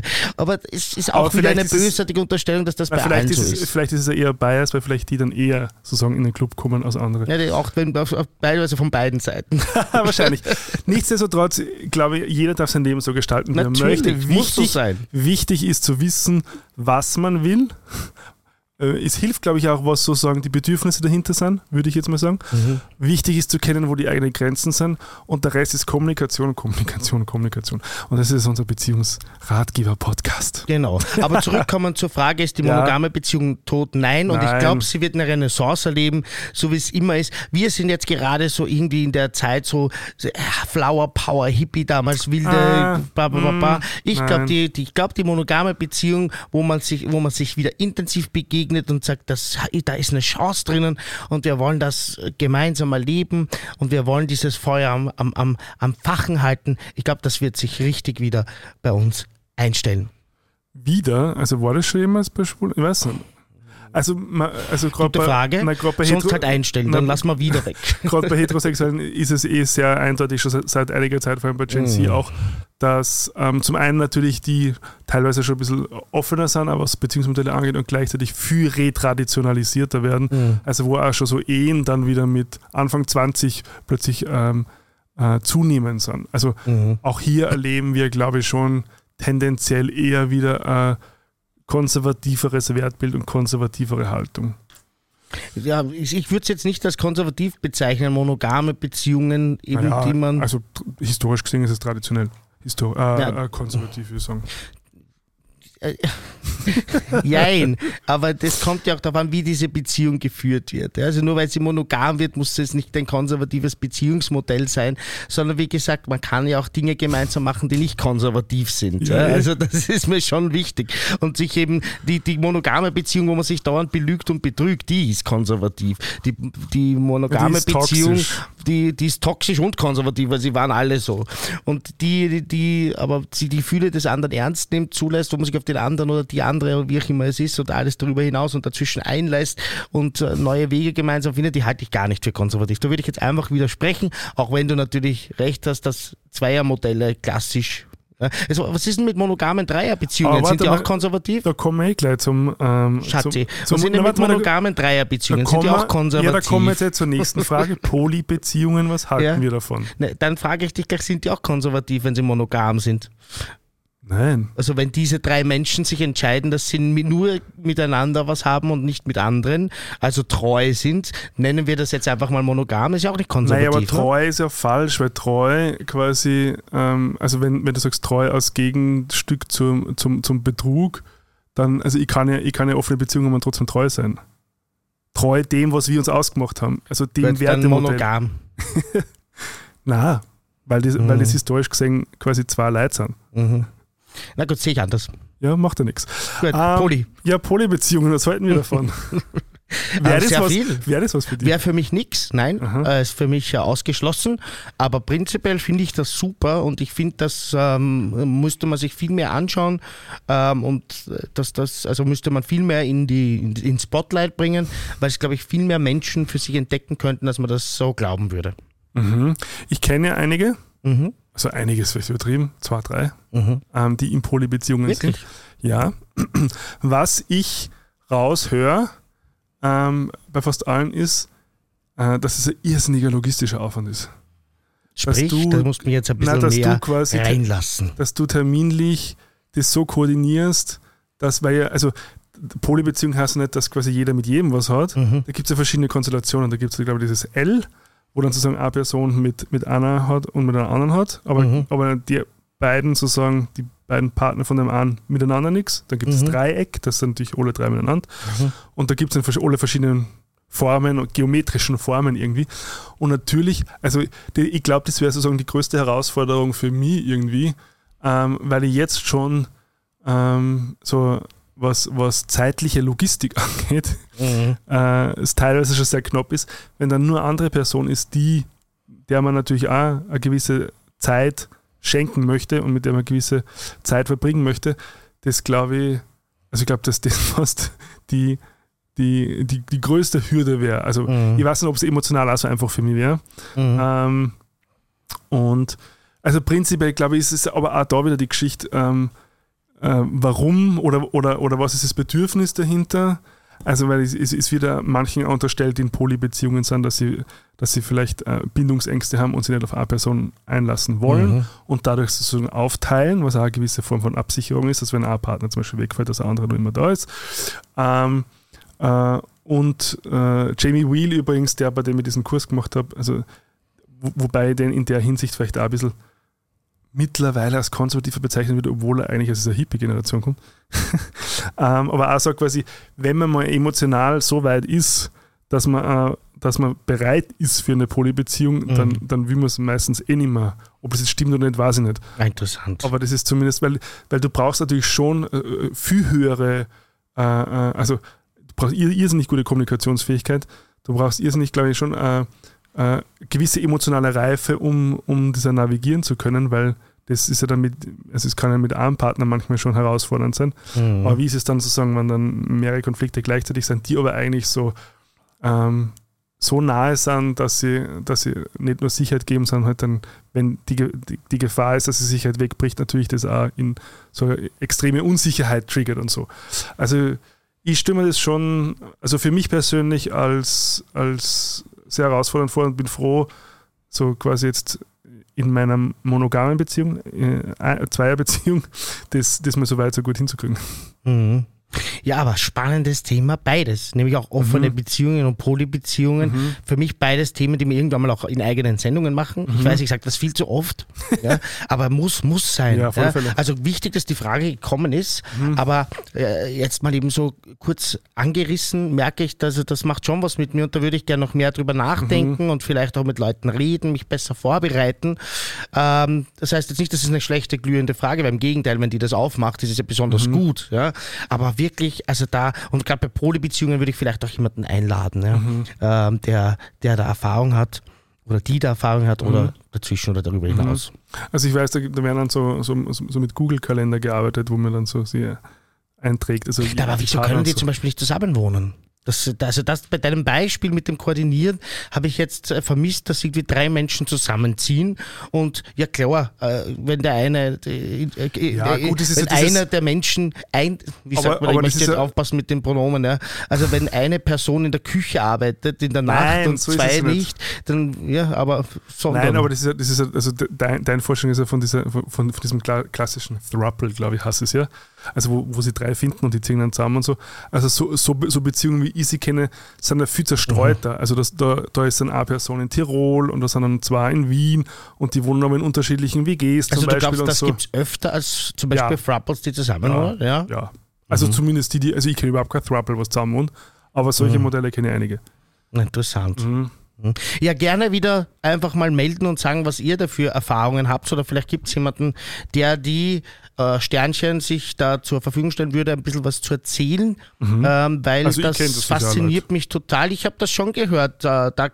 Also ich kenne wenig Menschen in Polybeziehungen. Jetzt ist mir dann äh, jemand eingefallen, wo jemand dann eingezogen ist, weil also die sind aus einer offenen Beziehung quasi gewechselt in eine geschlossene Dreierbeziehung. Ja. Die haben bei so, einer, bei so einem Experiment, bei einem Abenteuer jemanden kennengelernt, der da Mhm. so gut dazu gepasst hat, dass äh, in dem Fall war es ein Mann, Mhm. dass der dann einfach geblieben ist.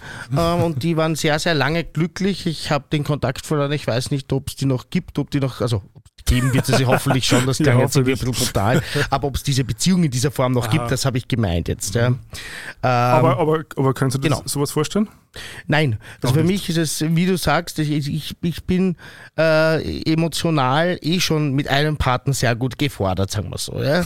Und äh, mich da einzulassen und mit dem äh, einfach diese Arbeit auch zu machen, die eine Beziehung ist. Eine Beziehung ist ja immer auch viel Arbeit. So wie alle guten Dinge im Leben ähm, kommt nichts billig und nichts leicht. Ähm, billig meine ich jetzt nicht finanziell, sondern einfach vom Aufwand her, ja, von, der, von dem, was man einfach reinstecken muss, ähm, was sich auch auszahlt. Also zumindest bei mir ist das so, wenn ich was Gutes haben will im Leben, muss ich meistens investieren. Und da meine ich eben vor allem Arbeit. Und äh, ich könnte mir gar nicht vorstellen, dass das äh, zu dritt zu machen, schon gar nicht, wenn die, die, die, Geo die Geografie dann auch noch getrennt ist. Also wenn da einer in Tirol ist also, oder, oder irgendwie, also ich bin für Fernbeziehungen schon ein bisschen bekannt. Also, das habe ich schon mehrmals gemacht in meinem Leben. Aber das, äh, da kann ich mich gar nicht reindenken, dass ich sage, ich habe jetzt dann zum Beispiel einen Partner in, in Frankfurt und einen Partner in äh, Kitzbühel. Das, das geht bei mir gerade gar nicht zusammen im Kopf. Oder einer ist in Wien und der zweite ist dann in Hintertupfing. Also da Ja. wären wir, wären wir Wiener Neustadt schon zu weit. Ja. Also nein, das ist für mich ist nicht mein Beziehungsmodell, Mhm. aber das heißt natürlich nicht, dass ich schlecht finde oder verurteile oder sonst was. Mhm. Das ist ganz einfach, also da, da sehe ich mich momentan nicht. Äh, never say never, sage ich einmal, wer weiß, was ist, wenn ich 70 oder 80 bin, ja. Mhm. äh, wenn es dann vielleicht äh, um andere Dinge geht. Äh, da könnte ich mir das vorstellen, aber vielleicht eher so als WG-Modelle, wo es dann irgendwie eh nicht mehr um, um, um, um, um so Zärtlichkeit und so weiter so stark geht, sondern, also vielleicht stelle ich mir das auch falsch vor, vielleicht will ich mit 70 noch ganz viel Zärtlichkeit und, und Nähe. Ja. Keine Ahnung. Also bevor ich mich jetzt um Kopf und Kragen rede, zeige ich jetzt einfach mal nein, momentan kein Thema. Okay. Guilty Pleasures. Oh, da habe ich so viele. Ja, fangen wir mit einem an. Also meine schlimmsten Guilty Pleasures traue ich mich hier gar nicht ausbreiten, weil die teilweise halt so Musikerinnen und Musiker, die äh, einfach äh, ja also politisch inkorrekt sind oder sonst was, was ich selber total hasse, die höre ich dann wirklich nur, wenn beim Autofahren die Fenster zu sind und ganz Aber- weit oben und nicht so laut. Da habe ich ein paar Sachen. Kannst du denn ein, ein, ein, ein moderates Beispiel nennen? musst Also sagen wir mal nicht, so, musst du nicht das Im Bereich. Deutsch-Rap. So, ja, bitte. gibt schon, aber ich sage jetzt kein Beispiel, aber es gibt im Bereich, Bereich Deutschrap schon immer wieder Künstler, die, sage ich jetzt einmal Haftbefehl. nicht die berühmt, die, die, die politisch korrektesten Texte haben und die vielleicht ein bisschen äh, borderline sexistisch sind etc., Mhm. die ich dann ab und zu mal einfach heimlich pumpe. Ähm, und die mich einfach kurz unterhalten und dann ist das eh wieder für. Also ich habe dann immer so eine, so eine Woche, eine intensive Phase und dann ist es wieder für ein halbes Jahr weg oder so. Mhm. Naja. Okay. Ist lustig, weil ich gerade auf der Fa- Fahrt daher einen solchen Guilty Pleasure gefrönt habe, weil ich ihm so ein bisschen grantig war. Und da passt das. Also jetzt geht's mir wunderbar, ne? Mhm. Ja. Aber da, ich habe gedacht, dieses, dieses Musikstück, nennen wir es Mhm. mal so, dieses Meisterwerk der Lyrik und, so, okay. und Musik könnte mich da irgendwie vielleicht schon vorher ein bisschen rausreißen. Nein, das habe ich irgendwie noch grantiger gemacht, Mhm. wenn man selber ein bisschen am Nerv gegangen bin damit. Aber ja, aber Guilty Pleasures habe ich in ganz vielen Bereichen. Ähm, vor allem in, in der Musik, wo ich weiß, eben, eigentlich ist das ja keine gut gemachte Musik, eigentlich ist das nicht hochwertig, aber es taugt mir einfach. Äh, auch bei Filmen, also bei Serien ist das berühmteste Big Bang Theory, übrigens auch könnte man da tausend Sachen, naja, also das ist schon sehr, sehr sehr, sehr, sehr, sehr kritisch, was dort vermittelt ich wird. Also Howard ist. Howard Ja. ist ein Sexual Predator, let's face it. Und äh, Rajesh Kutrapali ist es auch ein bisschen. Es ist borderline rassistisch, Mhm. weil Rajesh ist mit Abstand der attraktivste Mann, also jetzt so konventionell attraktiv und ist der, der nie eine Frau bekommt und so Mhm. weiter. Also da gibt schon, oder dieses Nerdtum, das Ganze. Es ist ja, äh, ein, mich hat da mal ein gemeinsamer Bekannter übrigens darauf hingewiesen, dass bei der Serie, ja, sie unterscheidet sich in einem Punkt sehr stark zu anderen Serien, wo es auch um also Minderheit möchte ich jetzt nicht sagen zu Nerds, aber wo es eine gewisse Menschengruppe porträtiert wird, nennen Mhm. wir es mal so. Nämlich in den meisten Serien wird dann nicht über das, was diese Menschen sind, gelacht. Ja, also bei Will und Grace wird Ja, nicht ja. darüber gelacht, dass sie schwul sind, sondern über Gags. Und bei Big Bang Theory wird darüber gelacht, dass sie Nerds sind und zwar ständig. Und das, äh, da kann man wunderbare Texte lesen online. Also ich nehme jetzt mal als mein größtes Guilty Pleasure Big Bang Theory, äh, weil denke ich schon, mach mal, jetzt musste ich das so sehr unterstützen. Und ich schaue es halt wirklich, wenn ich, ich bin jetzt mit bei der letzten Staffel angekommen und ich fange bei der ersten wieder an. Wenn ich dazwischen mal eine Stunde einfach abschalten muss oder zum Einschlafen, eben habe ich eh schon öfter erzählt, hier auch im Podcast höre ich Aber auch jetzt so wie vor diesem Podcast habe ich versucht, nochmal nach der Arbeit, wo ich wirklich ein bisschen krantig war, wo man heiß war, wo alles gepickt hat. Ich bin ja nach Hause gekommen und aus den Klamotten raus. Ja, das dürft ihr euch jetzt vorstellen. Also war ich so wirklich rausgehüpft aus den Klamotten, war nur in der Unterhose im Wohnzimmer, mir vom Fernseher gesessen, haben eine Stunde Big Bang geschaut, völlig verschwitzt und habe versucht, ein bisschen runterzukommen und abzukühlen. Und das ist geil.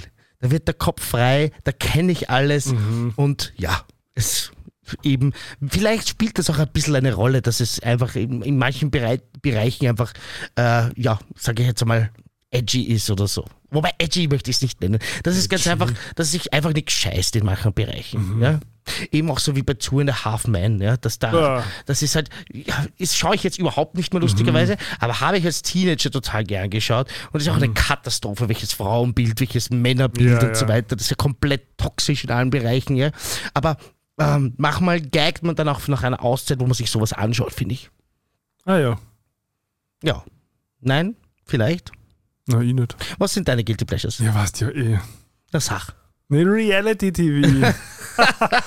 Als Filmemacher Da sollten wir jetzt unbedingt mindestens eine halbe Stunde drüber reden. Ja, genau. Als Filmemacher ist natürlich Reality TV. Okay, stimmt. Das Da ist einfach übrigens, dein größtes Guilty Pleasure. da gibt's übrigens lustigerweise auch ein sehr lustiges Reel von der toxischen Pommes. Mhm. Glaube ich, war das. Ähm, liebe Grüße an dieser Stelle. Ja, liebe Äh, Grüße, die ist großartig. Ja, die dann nämlich äh, so Wer sie nicht kennt, jetzt sofort nachschauen. Toxische Pommes, TikTok und Insta und überall. die macht, ja, die macht immer so Reels über so verschiedene ähm, Archetypen, nennen wir es mal so. Mhm. Und da war auch der Filmemacher dabei, der, wo, wo dann, wo dann sozusagen der Filmemacher sich mal rühmt, dass er Reality-TV schaut, quasi die Banalität des Alltags.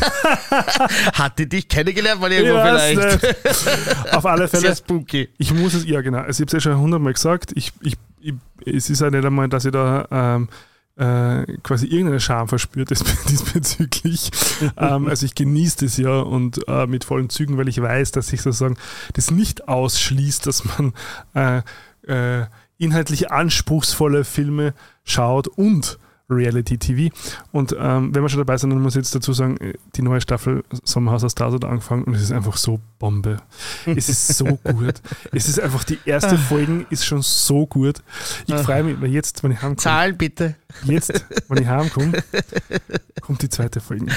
Und ich freue mich schon so. Und ga- ganz ehrlich, ich muss jetzt mal Lob ansprechen a- an diese Redaktion. Dieses, diese, äh, diese, wie die diesen Cast zusammenstellen, also das ist, das ist, das, das verdient eigentlich schon einen Preis. Ja.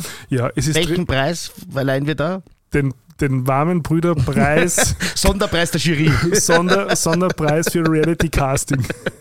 ja, den führen wir jetzt ein. Wir gratulieren sehr herzlich. An dieser Ähm, Stelle, toi, toi, toi. well done. Ja, genau. Nein, es ist einfach, es ist drinnen Claudia Obert. Kennst du Claudia Obert? Na sicher, der ich gern. Claudia Obert ist drinnen mit ihrem 24-jährigen Boytoy. Die, die, die, die sie von Minute 1 ständig die Zunge in den Hals stecken. Dann, Okay, ich bin, ich bin, ich schaue ich auch heute. Schau ich auch heute. Erste, welche Folge ist gerade? ja, die zweite kommt jetzt Ja, raus. ich, die Obert, schau, gut, Guilty Pleasure. Ich, mag, ich bin ja bei weitem nicht so wie du mit Ja. diesen ganzen äh, Reality-TV-Formaten, aber wenn die Obert dabei ist, dann schaue ich. Und dann, also, Die ist für mich ein Superstar. nein, es ist, und dann, und dann, und dann sind drinnen äh, die Valentina und ihr Freund. Kennst du die Valentina? Nein, sagt mir Die, nichts. die Valentina ist so ein bisschen die Kreuzbirsten vom deutschen Reality-TV. Mhm. Also die ist einfach so ein, so ein ähm, fährt über allen und jeden drüber Mhm. und ist aber extrem fragil. Okay. Also sobald ein bisschen ein Gegenwind kommt. Eine gute Kombination. Und das Beste ist nämlich, und, und, das, und, und du musst sagen, also ich glaube, Sommerhaus der Stars ist mittlerweile mein, mein absolutes Lieblings-Reality-Format, sogar noch vor dem Dschungelcamp, weil einfach diese, diese Mechanik so genial ist, dass du mit deinem Partner reingehst. Ähm, das heißt, du, wenn, wenn du äh, als alleinstehende Person unter Anführungszeichen oder Single Ja. in eine Show gehst, kannst du das halt für dich selbst ein bisschen so steuern und abgrenzen und so. Wenn dein Partner mit ist, dann, geht der, dann, Schwierig. kommt, dann kommt der ganze Baggage mit. Ja, stimmt. Ja. Und es ist, und dann haben die nämlich, und das habe ich jetzt beobachtet, die Spiele sind ja im Grunde alle darauf ausgelegt, ähm, dass sie die frustrieren von Sekunde 1. Und, ähm, und wir haben ja quasi pro Tag im Grunde ja nur so ein gewisses ähm, Kontingent an, an Frustrations, It's a limited resource. genau so Resilienz, die halt einfach über den Tag weniger wird. Und wenn du dann schon so in so Spiele reingeschickt wirst, wo du eine halbe Stunde lang auf so einen depperten Kloppradl mal umfahren musst, wo, wo aber der Fehler vom Partner dann immer quasi Eieiei. die beeinflusst, weil du mit, einem, mit so einem Gummibandel verbunden bist. Eine- Spoiler nicht alles hier. die, die, ja, das ist nur die erste Folge. Die, Hab ich äh, auch nicht geschaut. die, gehen, die, die gehen sie an die Gurgel innerhalb von weniger Minuten. Und das ist erst Folge 1. Und das eskaliert so. Dann ist der Alex drinnen von Temptation Island, der seiner Freundin äh, fremdgegangen ist mit der Verführerin Mhm. und äh, der jetzt sein Image äh, aufpolieren möchte Mhm. und der die ganze Zeit so kontrolliert ist. Und, und, und du hörst das auch dann, wie er mit, mit sich selbst spricht. Sie will dich nur provozieren. Du musst ruhig und sagt, es ist Folge 1. Affirmationen. Ja, wirklich. Und es ist Folge 1 und du musst es schon so zusammenreißen, dass du nicht reißt. Es ist einfach richtig gut. Schaut es. Ja, Gregor, So, so, eine Frage ja, noch. Frage machen wir noch. Eine Frage und dann machen wir noch eben unsere Pop-Dinger, die Ja, genau. wir vorbereitet haben. Also die du vorbereitet hast. Ja, ne, wir beide. Wir, wir Schrägstrich du. Ja, genau. ähm, also, äh, zwei Fragen. Mhm. Äh, ein bisschen Schwule und äh, ganz kurze. Ja. Eine Schwule ist Britney Spears, Lady Gaga, Cher. Wer ist für euch eine Gay-Icon? Oder wer ist die Gay-Icon? Wenn man es eine aussuchen müsstest. Boah, das ist, also komm, eine aussuchen, Nein, das, das machen wir nicht. jetzt. Such Das machen wir jetzt Such von den dreien. Na, Oder generell. Generell. So, dann mach du mal zuerst. Leg Ja, dich mal fest. Wen habe ich an? Die Britney, hast du das extra deshalb in der Frage jetzt anzogen? Oder? Nein, das war Zufall. Das war Zufall, Na, ja, wirklich, ja. es ist, ja, es ist im. Kastel ganz rumgelegen. Ich mache das immer sehr, sehr pragmatisch. Wirklich? Ja, relativ. So ziehst du dich an. Ja, außer ich gehe zu einer wirklich wichtigen Veranstaltung, dann schaue ich vielleicht einmal so zwei, drei Leiber Hm. drunter. Aber ja, für mich, also wenn ich mich wirklich, also Lady Gaga ist auch sehr weit oben. Madonna bin ich ein bisschen zu jung, ähm, Cher auch, also das kann ich alles anerkennen. Aber für mich die Person, die mir einfach von Jahr, vom Jahresalter 12 bis heute Mhm. eigentlich begleitet, ist Britney Spears. Ja, mich begleitet keine davon wirklich äh, intensiv, Mhm. aber ich gehe jetzt ganz einfach in die Zeit zurück, wo ich als junger Mann äh, homosexuell geprägt wurde und wo ich viel in schwulen Lokalen war Mhm. ähm, und wo ich in Wien äh, die mit 17, 18 die für mich eigentlich nicht sehr geeigneten Etablissements unsicher gemacht habe. Und da war die größte einfach Madonna zu der Zeit. Mhm. Und sie verdient jetzt auch meinen Menschen. Sie wird sich total freuen, sicher.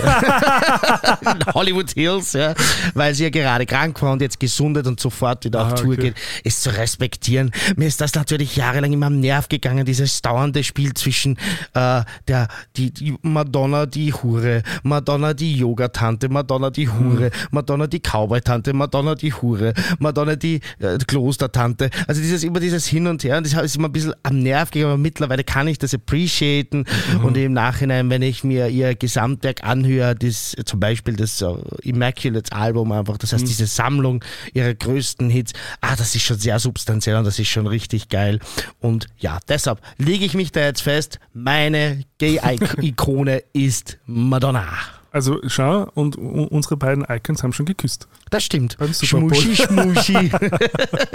ja, das war, ein- das war ein toller Moment, an den erinnere ich mich gern zurück, ja.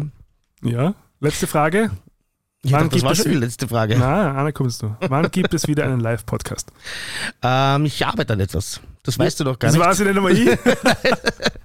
Aber sagen wir mal so, ich habe äh, diese Woche musste ich es verschieben leider. Ich habe nächste Woche in einem Wiener Hotel einen Termin. Äh, wo jemand neu angefangen hat, der dieses Hotel ein bisschen neu positionieren möchte. Ähm, und äh, da werde ich die Idee vielleicht pitchen, äh, dass man dort in den Räumlichkeiten das machen kann, weil die, der Vorteil an Hotels oder an Lokalen, die es halt einfach schon gibt, ist, dass die bestuhlt sind. Ja? Also viele der Lokale, mit denen ich arbeite, sind ja Clubs und die haben einfach keine Bestuhlung. Und Ja. Stühle anmieten ist, man möge es nicht glauben, aber wirklich keine günstige äh, Aha, Sache. echt? Ja? Und deshalb habe ich mir jetzt überlegt, äh, ja, vielleicht könnte das was werden. Falls ihr das jetzt hört, Schaut an der Stelle. Ähm, wir sehen uns, nein, dann, wir haben uns da schon gesehen. Wir, wir tun erst in neun Wochen das Ganze hier äh, ausstrahlen, sozusagen. Das heißt, äh, Was? Ausstrahlen, ne? dieser Podcast, den wir jetzt hier aufnehmen, Ja. lieber Gregor, du fährst auf Urlaub, deshalb kommt erst in neun Tagen heraus. Ist Also, no, also neun Tagen, Ja. so verstanden. hast du verstanden. Ich habe mir gedacht, in, ich habe es nicht verstanden. Nicht verstanden. Ich habe was anderes verstanden. Das macht ja nichts. Aber ich weiß nicht genau was. Alles klar. Das Ja. heißt, also, aha, Ich arbeite an etwas, das ihr dürft könnte man- mich das könnte verlassen man- und das wird dann vielleicht auch etwas regelmäßiger. Könnte Das könnte man, das könnte einmal im Quartal. Wird doch gut passen. Vielleicht sind da- das dann gleich die glühenden Ja, stimmt. Fragen. Ja, da können die mich konfrontieren. Warum sagst du besser wie so Otto zu mir? Und ich kann sagen, dann schickt mir nicht dauernd solche komischen Smileys. Das wäre doch schön. Aber ich kann mir das so, ist wie so eine Salonveranstaltung. Das würde mir gut gefallen, so Salon. Salon. Salon. Da würde ich dann auch so, Zigaretten rauchen, wo man dann so ein, ist, so ein Verlängerungsdings dran ist. Wie heißt das? Ah, na, ich weiß nicht, wie das So heißt, aber ich habe sofort das Bild im Kopf und das Ja, würde dir schau. groß erklären. Musst aber bitte die Fingernägel rot lackieren. Ja. Dass, dass wir uns die Oder- Beine überschlagen Und an ein der kurzes Bar. Schwarzes. Kurzes Schwarzes.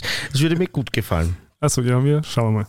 Das war die letzte Frage und Yes. wir gehen in den Pop-Teil. Nur ganz kurz, ähm, wenn Ja. eure Frage nicht dabei war, wir behalten sie auf. Ja, sagen wir immer, aber machen wir dann nicht. Doch, ich habe jetzt heute Fragen eingebaut vom letzten Mal. Ja, wenn, Ist das so? ja zum Dann Beispiel. muss ich mich jetzt wirklich aufrichtig entschuldigen. Ja. Gregor, du bist ein Wahnsinn. Du hältst wirklich dein Wort. Mhm. Einfach ehrlich, einfach Gregor. Passt zur letzten Folge. Trete zur Nationalratswahl 2024 an. Weißt du, von wem der Spruch ursprünglich ist? Wie, einfach Gregor? Nein, einfach ehrlich, einfach Jörg war es nämlich. Deshalb ist mir das jetzt eingefallen. Ja. Und äh, also ich würde mich nicht sonderlich wundern, wenn es irgendwann mal jetzt einfach ehrlich einfach Herbert ist. Ja.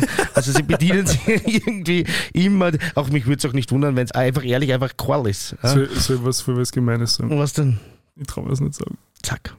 Wenn ich Herbert hätte, dann denke ich mir so einen Teddybär. Warum? Ich weiß nicht, ne? Why? Ich weiß nicht.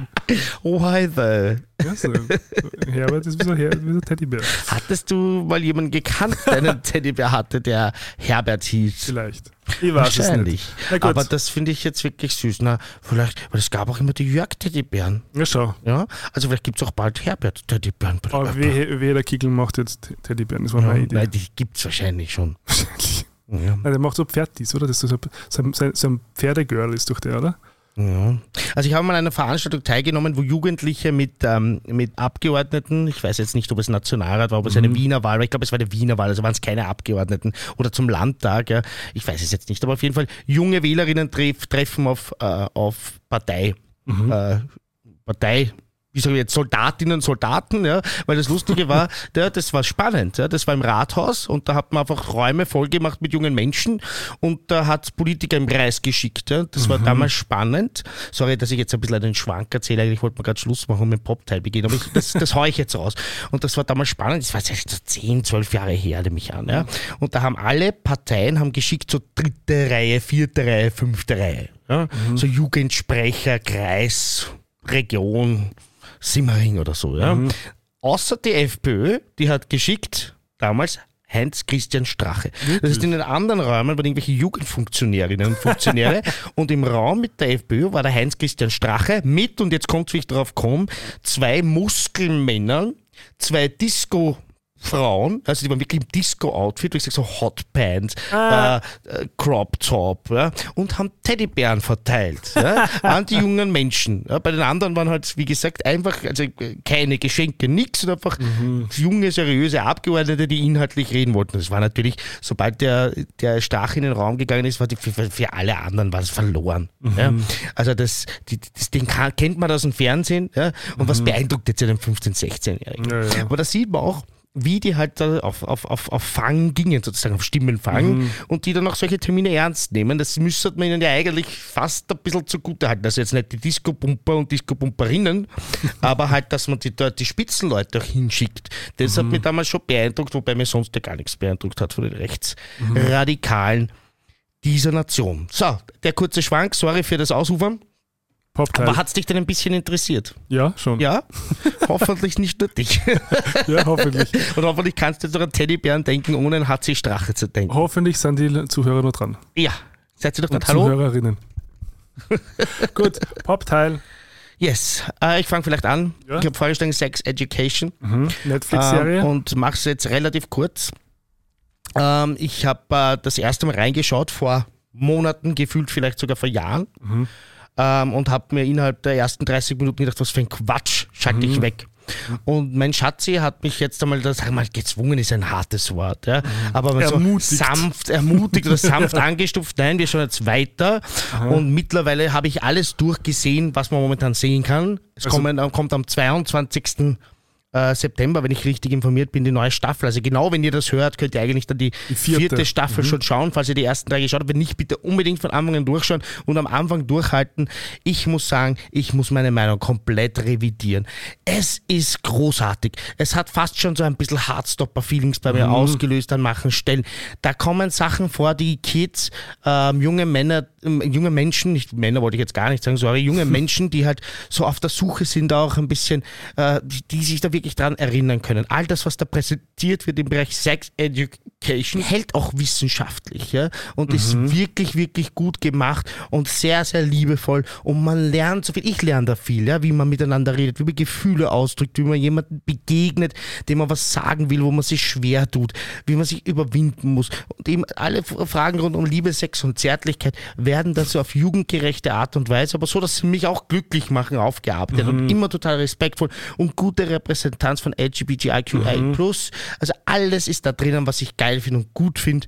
Und ich muss sagen, auch jetzt im Nachhinein, wenn man da reinkommt, die schauspielerische Leistung. Ja, ähm, der Mutter von Otis, ich weiß jetzt den Namen nicht als Schauspielerin, aber die Mama von Otis, die eben diese, diese, diese Sexexpertin ist, ja, die dann, diese Sextherapeutin ist, die dann kämpft gegen diesen konservativen Apparat.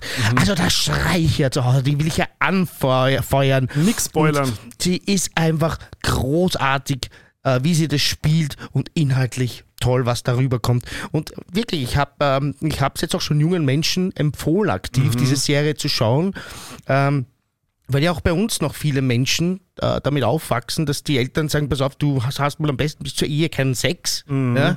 Und ich hoffe, dass viele davon diese Serie schauen und äh, wissen, dass das nicht immer die beste Lösung ist, weil ja nachgewiesen ist, dass auch in, in, in Schulen oder in Bereichen, in Orten, in Staaten in Amerika, wo das unterrichtet wird, Enthaltsamkeit, dass dort die meisten STDs und die meisten Schwangerschaften, Schwangerschaften. Schwangerschaften bei jungen Frauen gibt. Ja? Also ganz eine wichtige Serie, die ich komplett unterschätzt habe und deshalb wollte ich sie hier mal unbedingt erwähnen und sie hat jetzt ihren Honorable Mention und ich freue mich auf die vierte Staffel und vielleicht erzähle ich da beim nächsten Mal noch ein bisschen was drüber, weil ich werde sie gleich Nein. durchsüchteln. Nein, darfst du nichts erzählen. Nein, beim nächsten Mal, die gibt es ja doch nicht. Ja, aber darfst du nicht. Warum?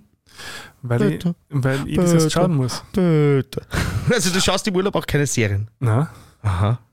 Ach so, aber lässt du überhaupt alles technische Equipment daheim oder wie machst du Nein, nehm- also ich nehme schon mein iPad mit, aber halt hauptsächlich also, also Buch und ein bisschen das? iPhone, Pause und so. Also ja. Aber nochmal zurück zu Sex, Ja. Sex Education. Lustig, dass mir, mir ist mich genauso gegangen. Mhm. Ich habe Serie sogar zweimal angefangen. Ja, Vor, naja, wahrscheinlich vor drei Jahren, wo es rausgekommen was rausgekommen ist, ja. Ja. Und ich bin nie über die zweite Folge gekommen. Spannend, ha? Und dann habe ich irgendwann nach, einem, nach ein paar Monaten wieder angefangen und dann habe ich gedacht, na, irgendwie Mhm. komme nicht rein und so. Und jetzt, was du gesagt hast, habe ich mir bis zur dritten Folge geschaut und ab der dritten Folge wird es halt richtig gut. Genau.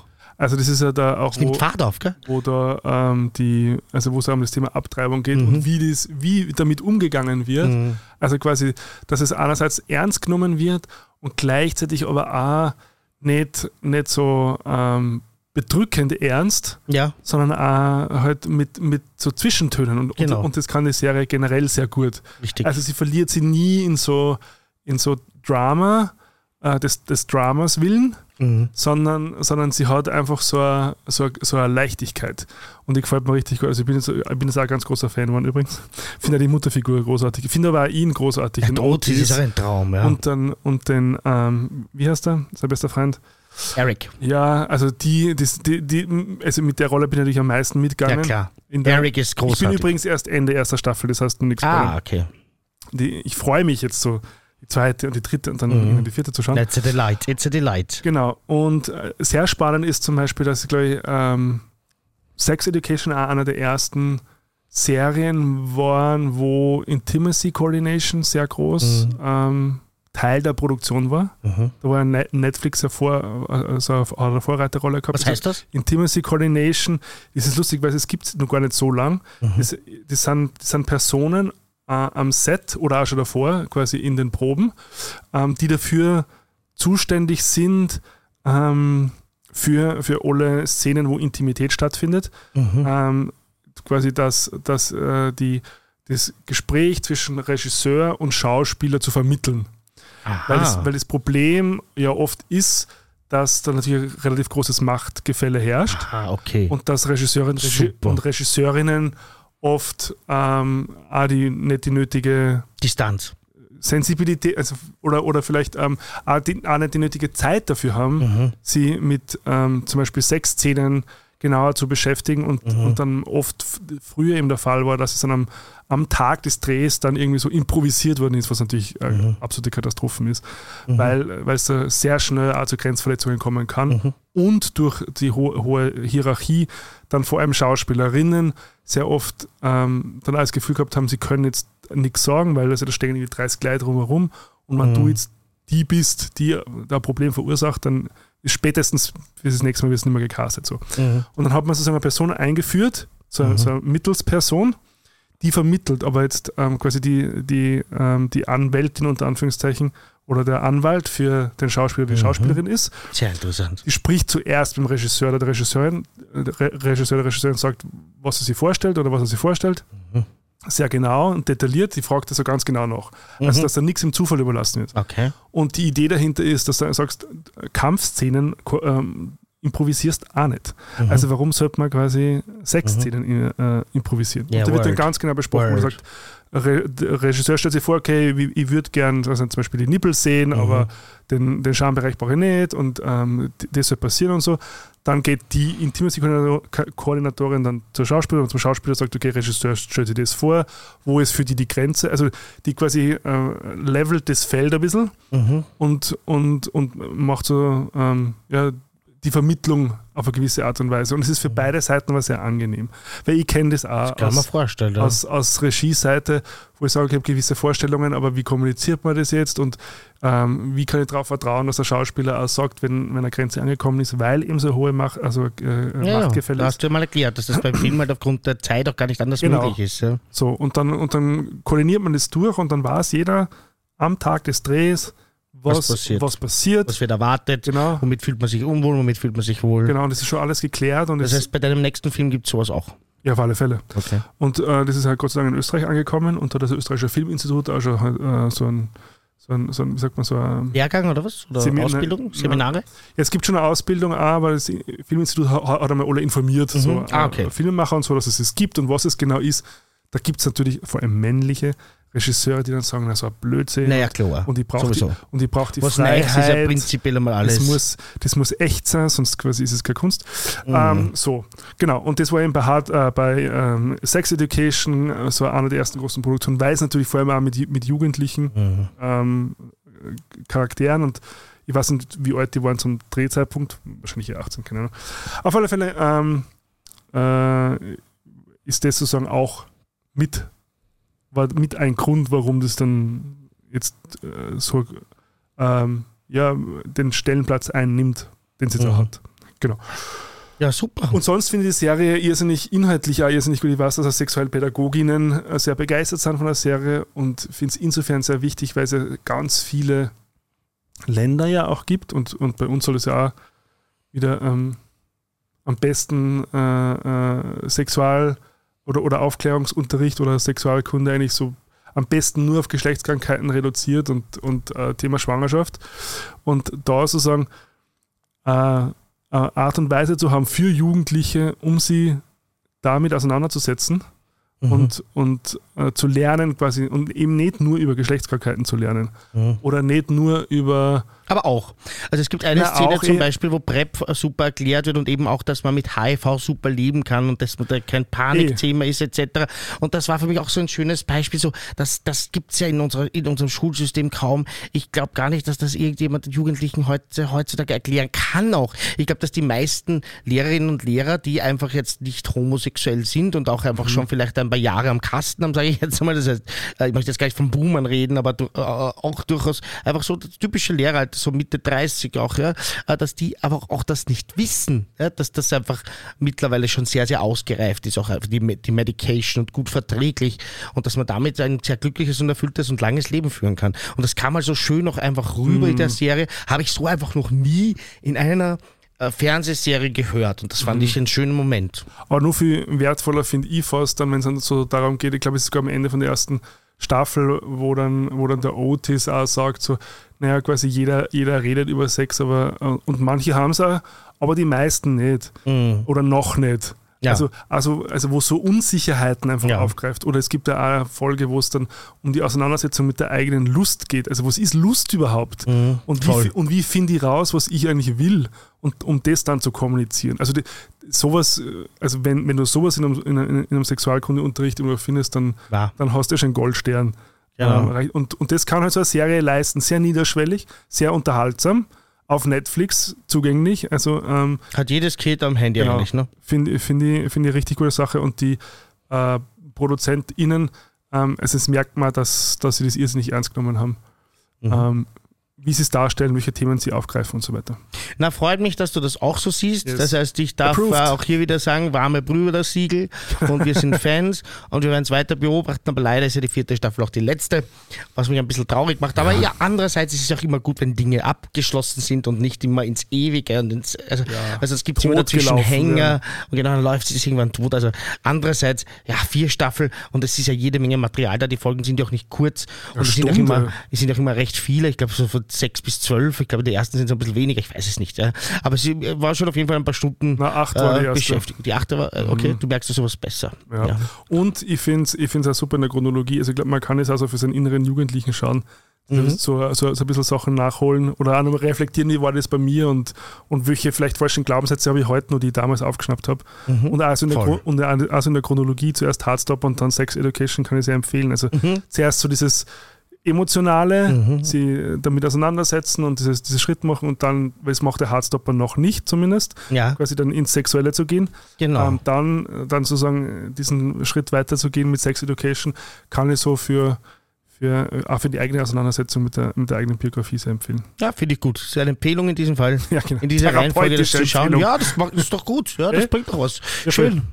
Gut, dann haben wir noch ein zweites Pop-Thema und zu meiner Schande muss ich gleich gestehen, ähm, ich habe es verschwitzt, beziehungsweise ich war halt wirklich, ihr merkt es, wenn ich, wenn ich jetzt nochmal zurückspult, am Anfang der Sendung, ich war ja grantig, jetzt geht es mir wesentlich besser. Mhm. Lang braucht, bis ich reinkomme bin, weil es mir einfach nicht gut geht. Momentan, wie sagt man am Kebabstand, viel Arbeit, wenig Geld. Es ist einfach momentan so, dass ich ein bisschen frustriert bin.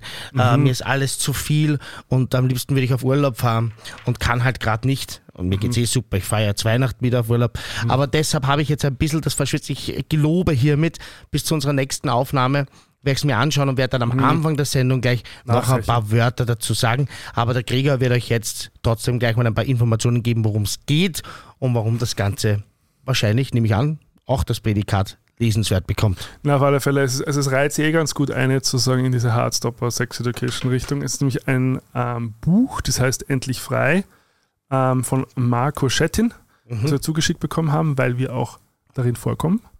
Auf der letzten Seite. Ach, wirklich? Ja. Ähm, und zwar ist ein queerer äh, Coming-out-Ratgeber, mhm.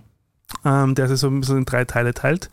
Ähm, der, der, eine, äh, der erste Teil sind so Erfahrungsberichte von ganz unterschiedlichen Menschen, wie die ihr Coming-out erlebt haben ähm, mhm. oder wie sie es bestritten haben. Sind auch übrigens Bekannte drinnen von uns. Aha, na, da bin ich Mhm. jetzt besonders gespannt. Ja. Dann gibt es einen zweiten Teil, der äh, so Begriffserklärung macht, also quasi, was bedeutet überhaupt queer äh, und äh, so äh, ja, ein Verständnis dafür schafft, was es alles gibt und auch unter Anführungszeichen wissenschaftlich belegt, dass, dass das, was man fühlt, äh, normal ist und richtig ist. Mhm. Ähm, und ein bisschen geschichtlicher Abriss, also woher kommt dann die Pride-Bewegung, was wir ja schon in unserer Pride-Folge gemacht haben oder Mhm. was wir in der Folge Queer Theory gemacht haben.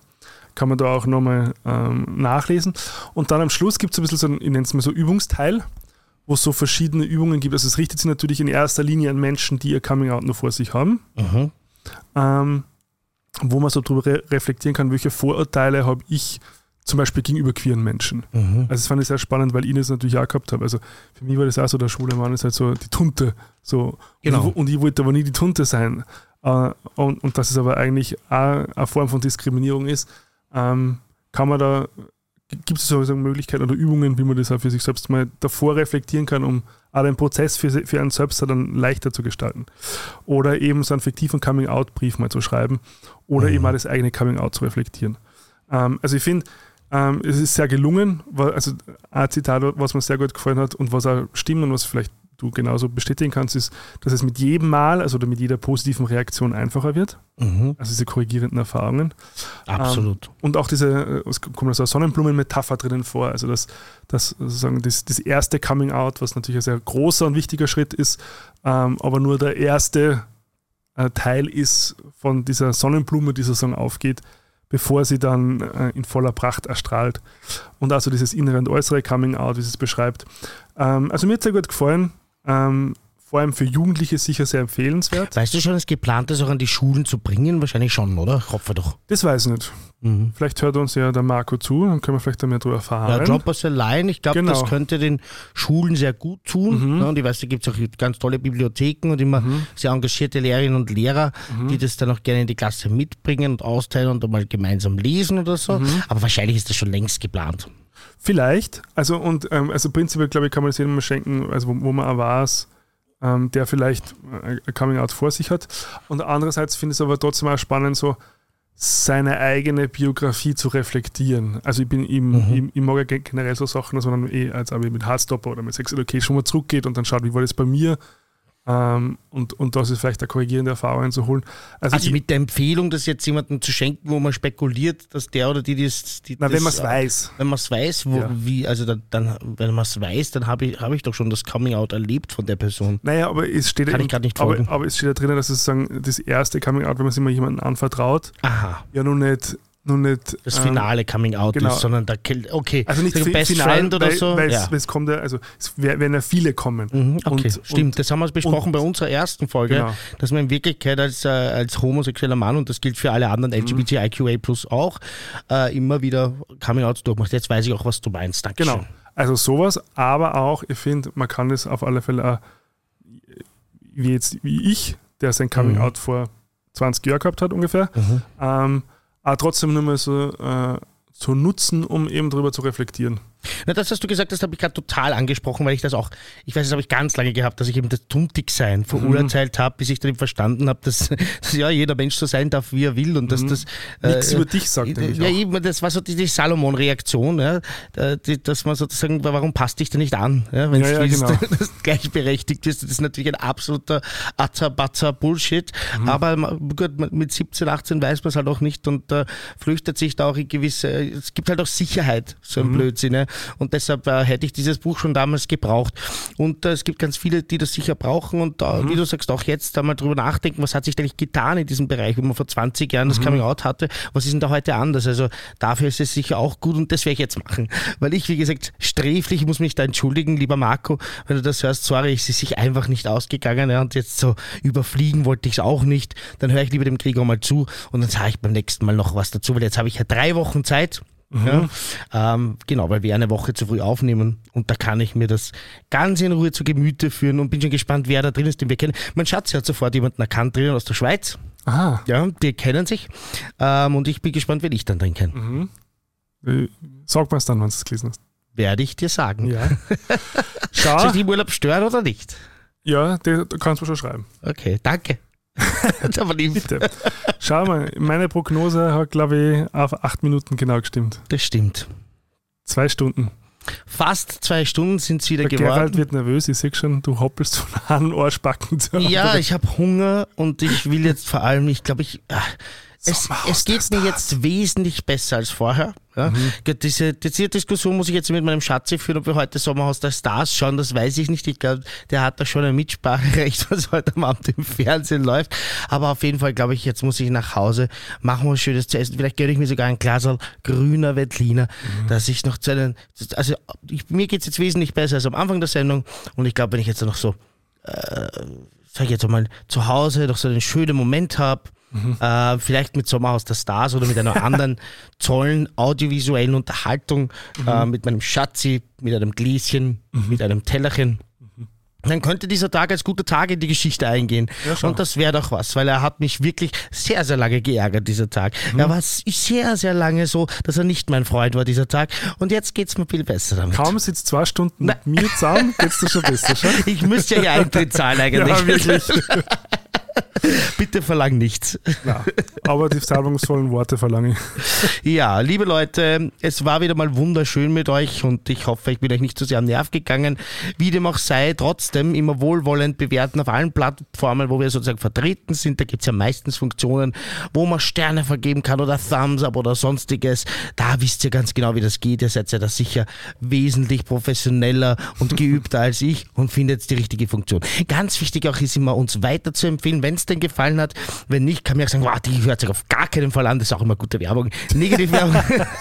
Nein, nein, das haben wir jetzt beim Kurz der Film auch gesehen, dass es nicht, Ah, immer, stimmt. nicht immer wirkt. Na, Gerade bei jungen Menschen hört ihr das nicht an. Ah, okay. Wirkt immer super gut. Aha, okay. Don't listen to this under no circumstances. Da kannst du schon sicher sein, dass junge Menschen das tun. Wie dem auch sei. Aktiviert natürlich die Glocke, das wisst ihr. Und äh, auf Instagram kann man uns folgen und beobachten. Sollte man auch. Und sollte man auch folgen. Und man kann immer da schöne Stories sehen. Der Gregor gibt sich total Mühe. Ich bin schon gespannt, wie er das macht, wenn er jetzt auf Urlaub ist. Falls das jetzt von der Qualität her absinkt, könnte sein, dass ich das übernommen, hat. übernommen habe.